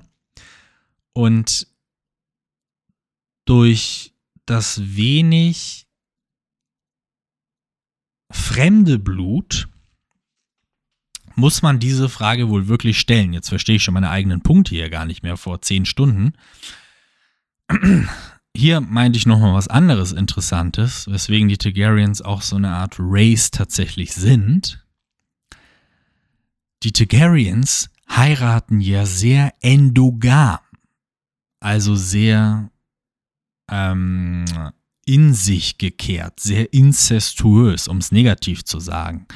Die heiraten Targaryens, die heiraten Bruder, Schwester, Vater, Vater, Mutter, äh, Onkel, Tante, Cousine. Ich sag jetzt nicht die Kreuz, ihr wisst, was ich meine. Schwester, Bruder, Onkel, Cousine und so weiter. Wer mit wem ist scheißegal. Ich habe es jetzt alles mal genannt, was geht. Onkel, äh, Großonkel, äh, Opa, Großvater, Großmutter. Dadurch, dass die also wirklich wenig fremdes Blut in sich haben, ist hier wirklich nochmal die Frage, ob der jetzt auch, weißt du, wie bei den Starks, äh, die Starks haben die Tullys geheiratet. Äh, das war auch so ein Ding. Könnte ich jetzt auch Stunden darüber erzählen, dass das auch eine schwierige Ehe war und politisch und eigentlich wollte der Bruder, den hatte der Bruder dir versprochen gekriegt und so weiter und so weiter, die Caitlin. Äh, aber die Kinder von denen sind Starks und Tullys, das ist völlig klar. Aber wenn man bei den Targaryens jetzt so fremd heiratet, wie zum Beispiel jetzt ähm, das auch bei der Hightower, bei der Alicent, muss man eigentlich die Frage sich auch mal stellen. Da sieht man auch, dass das nur von Otto Hightower eingefädelt werden konnte, dass das überhaupt möglich war. Äh, Damon zum Beispiel heiratet ja Lena und die ist wieder diese Valerian, also auch aus Old Valyria. Und der heiratet später ja auch die Renera. Bin ich mir zum, zum Beispiel jetzt ziemlich sicher. Und das wäre dann wieder Full Targaryen. Und jetzt ist die Frage, hm, mit all deinem Wissen, Renera, stimmt das denn jetzt wirklich? Also selbst, ne? Nee, Nee, ist er irgendwie nicht. Äh, klar, sie ist eine Mutter, sie will den gut machen. Ach, ihr wisst schon wieder, dass das Politik hier alles ist. So. Renera will gehen. Lena fragt nicht weiter nach. Das finde ich stark. Dragonstone, sagt er nur. Jace, genau, Jace heißt Jaharis und Helena finden ja eh nicht statt, das heißt, man kann sich einfach verpissen. Sie denkt also, sie wäre alleine und untergraben, hintergraben, hinterrücks überfallen, was auch immer. Und Alicent denkt aber das Gleiche über sich, über ihre Position. Beide haben also so, ein Stroh, so eine Strohfrau, so eine viel mächtigere, eigentlich hier, wie heißt das, äh, Stil, Steel Manning, also eine Stahlfrau von der Gegenüberseite. Und jetzt äh, kämpft Lena natürlich doch noch weil der seinen Lover da nicht verlieren will. Ne? Da, guckt er, da guckt er die ganze Zeit so rüber und äh, Renera zitiert dann Lena gegen sich selber. Äh, ein guter Seemann verlässt den Sturm, bevor er auftaucht. Irgendwie sowas hat er da vorhin auch gesagt. Und dann sagt sie auch, nimm einfach den Lover mit, unser Pakt gilt immer noch, du kannst ficken, wie du willst. Man brauche jetzt jedes Schwert. So, dann kommen die Strongs bei Harrenhall an und die Zungenlosen belauern sie und legen ein Feuer, also diese Laris-Leute aus dem Kerker, die tragen eben eine Bienenbrosche und das ist eben vielleicht von den Beesburys, ne? Also da, da bin ich jetzt schon gespannt auf die Auflösung, weil Beesbury ist dieser verwirrte alte Mann und da ist auch die Frage, glaubt ihr wirklich, der hat irgendwas geplottet? Was ist da jetzt bitte die Logik dahinter? Ja, das ist so ein Tatterkreis, der hat doch nicht mehr so einen Plan und Harwin verbrennt am lebendigen Leib. Ja, schön, dass wir den kennengelernt haben. Ein starker, interessanter Mann. Kein einziges Mal richtig gekämpft. Und es wird doch auch nie wieder passieren, habe ich so eine Angst. Wir werden in dieser Show keinen einzigen Kampf sehen. Selbst wenn der Tanz der Drachen ausgebrochen ist, befürchte ich, wird immer nur gelabert und es geht um irgendwelche Erben. Ich meine ganz ehrlich, wenn dieser Scheißkampf da ausbricht, ne, wen interessiert eigentlich noch, wer auf dem Thron hockt? Ist doch sowieso alles illegal und scheiße. Aber mal gucken, mal gucken. Also bis jetzt ist ja wohl wirklich relativ wenig passiert, aber hinten kackt die Ente, weil auch hier, wir haben immer am Ende, das war ja schon die Walking Dead äh, Formel, immer am Ende kommt fünf, es ist immer nur Desperate Housewives und fünf Minuten vor Schluss kommt ein Zombie reingetorkelt und beißt nochmal ein. Ja, das war immer Walking Dead. Und hier ist es anscheinend leider genauso. Es ist die ganze Zeit immer so eine Telenovela und ich will jetzt gar nicht so sexistisch gegenüber diesen Shows klingen, aber, ne? You get my point. Es ist ein ganz anderes Genre. Es ist einfach nur eine Mittelalter-Liebesgeschichte, eine Romanze mit Erbschaft anstatt Krieg. Und das kommt immer nur in den letzten fünf Minuten vor eben jetzt mal so ein verbrennender Typ oder eine verbrennende Frau. mm. Oh mein Gott, die Folge endet auch, die fängt mit Blut an und hört mit Feuer auf. Fire and Blood, Blood and Fire, ne? Rhaenyra kommt dann in Dragonstone an und Laris hält einen Monolog. Kinder sind Schwäche, Zaris gedenkt seiner Emma, die er getötet hat. Ne? Der küsst seinen Ehering, so habe ich das zumindest interpretiert. Der denkt an Emma, das fand ich richtig krass. Auch der Schauspieler von Viserys, Paddy äh, Gulden, äh, äh, macht einen guten Job und die Ratten versammeln sich dann mittlerweile. Ne? Vor zehn Jahren haben sie noch sein Blut gesoffen, jetzt leben sie schon mit ihm zusammen im, im Raum. Laris äh, sieht Kinder als Weg an, sich selbst unsterblich zu machen. Die machen aber nur Scheiße. Er hasst also Kinder. Das ist so eine internalized, ne? Der Vater hat mich nie geliebt. Er fand immer den Bruder stark. Der Bruder ist stark, also Kraft. Das ist auch gar kein, ist ja ein Adjektiv im Englischen. Strong. Und im Deutschen ist es Kraft. Ich habe dieses stark, Kraftding, stark und Kraft schon aufgeklärt. Man kann es eben nicht im Deutschen stark nennen, weil sonst sind es ja die Starks. Das wären ja noch Bastarde zu viel. Und äh, der Bruder ist sehr stark, der stärkste Mann im Land und er ist sehr schwach. Und da ist doch klar, wie der Vater vielleicht reagiert. Wir wissen es eigentlich gar nicht, aber der hat so eine internalized Child Hate Und ähm, dann verbrennt eben, verbrennen eben die Harrenharlis und Lena und Asche zu der wir werden, Asche zu Asche, ne? Und äh, Damon trauert mit seinen Töchtern, hat aber gar keine Wörter für die und verpisst sich. Und so wie Laris da redet, ist er eben wohl ein ungewolltes Kind. Jetzt nicht im Sinne von, äh, er wollte ihn nicht haben, sondern in the first place oder vorher, sondern eben die Entwicklung und seine Beeinträchtigung und so weiter. Ne? Liebe ist ein Verhängnis, also oh, ganz negativ.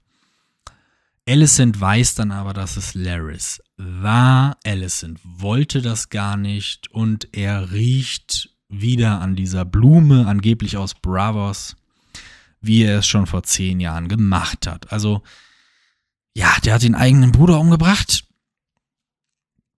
Der kleine, humpelnde Littlefinger. Ähm, jetzt kann man sagen, ist das eine geile Tat?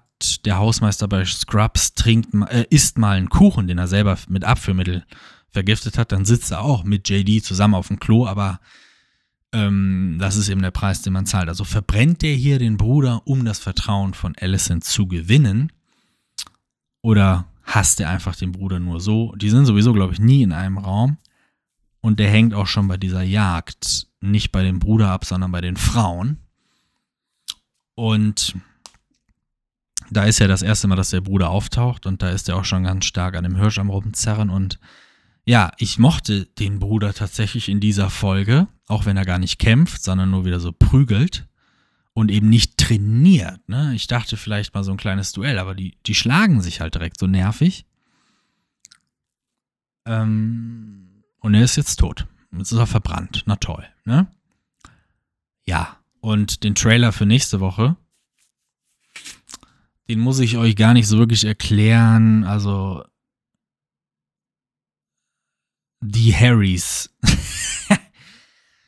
ich muss meine eigenen Wörter hier verstehen. Die Harrys, also die Harren-Harleys, werden per se bestattet. Ich muss sagen, man weiß, also im Buch verbrennen beide und auch ein bisschen anders. Der Vater hat hier noch versucht, den Sohn zu retten. Jetzt ist die Frage, ist der Vater eigentlich auch verbrannt? Ich muss sagen, ich habe es nicht so wirklich gesehen. Ist da wieder irgend so ein Zeichen, die Leichen werden weggetragen wie bei einer Feuerwehr?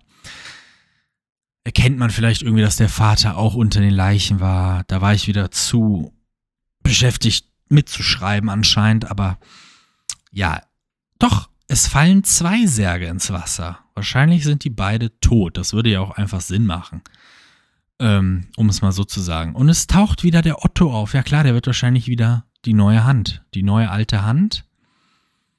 Oh mein Gott, Hand passt jetzt ja immer besser. Sag mal Leute, was haben wir hier für Offenbarungen heute?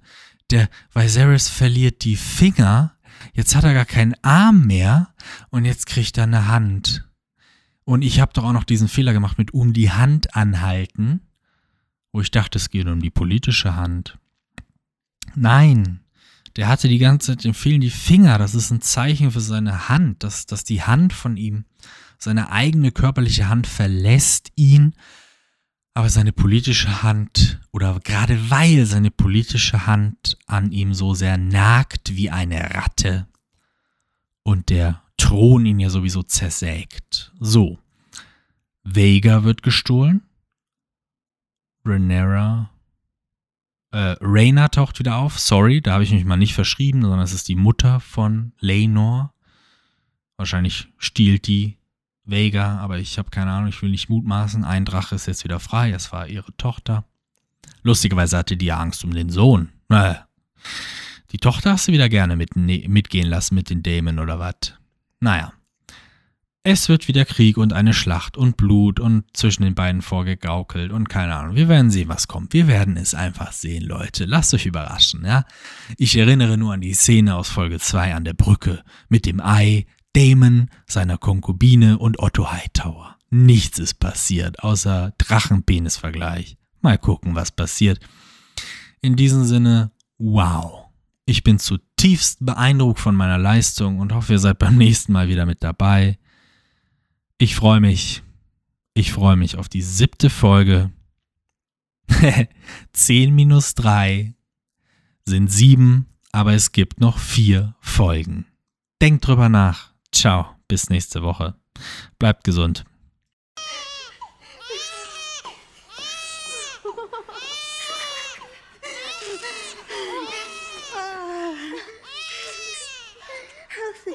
Kicking like a goat, princess.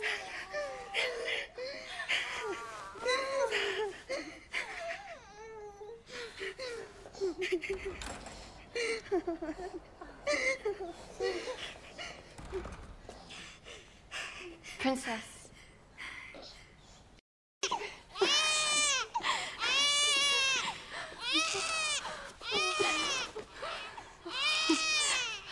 Ist er gesund? Er tritt wie ein Böcklein, Prinzessin.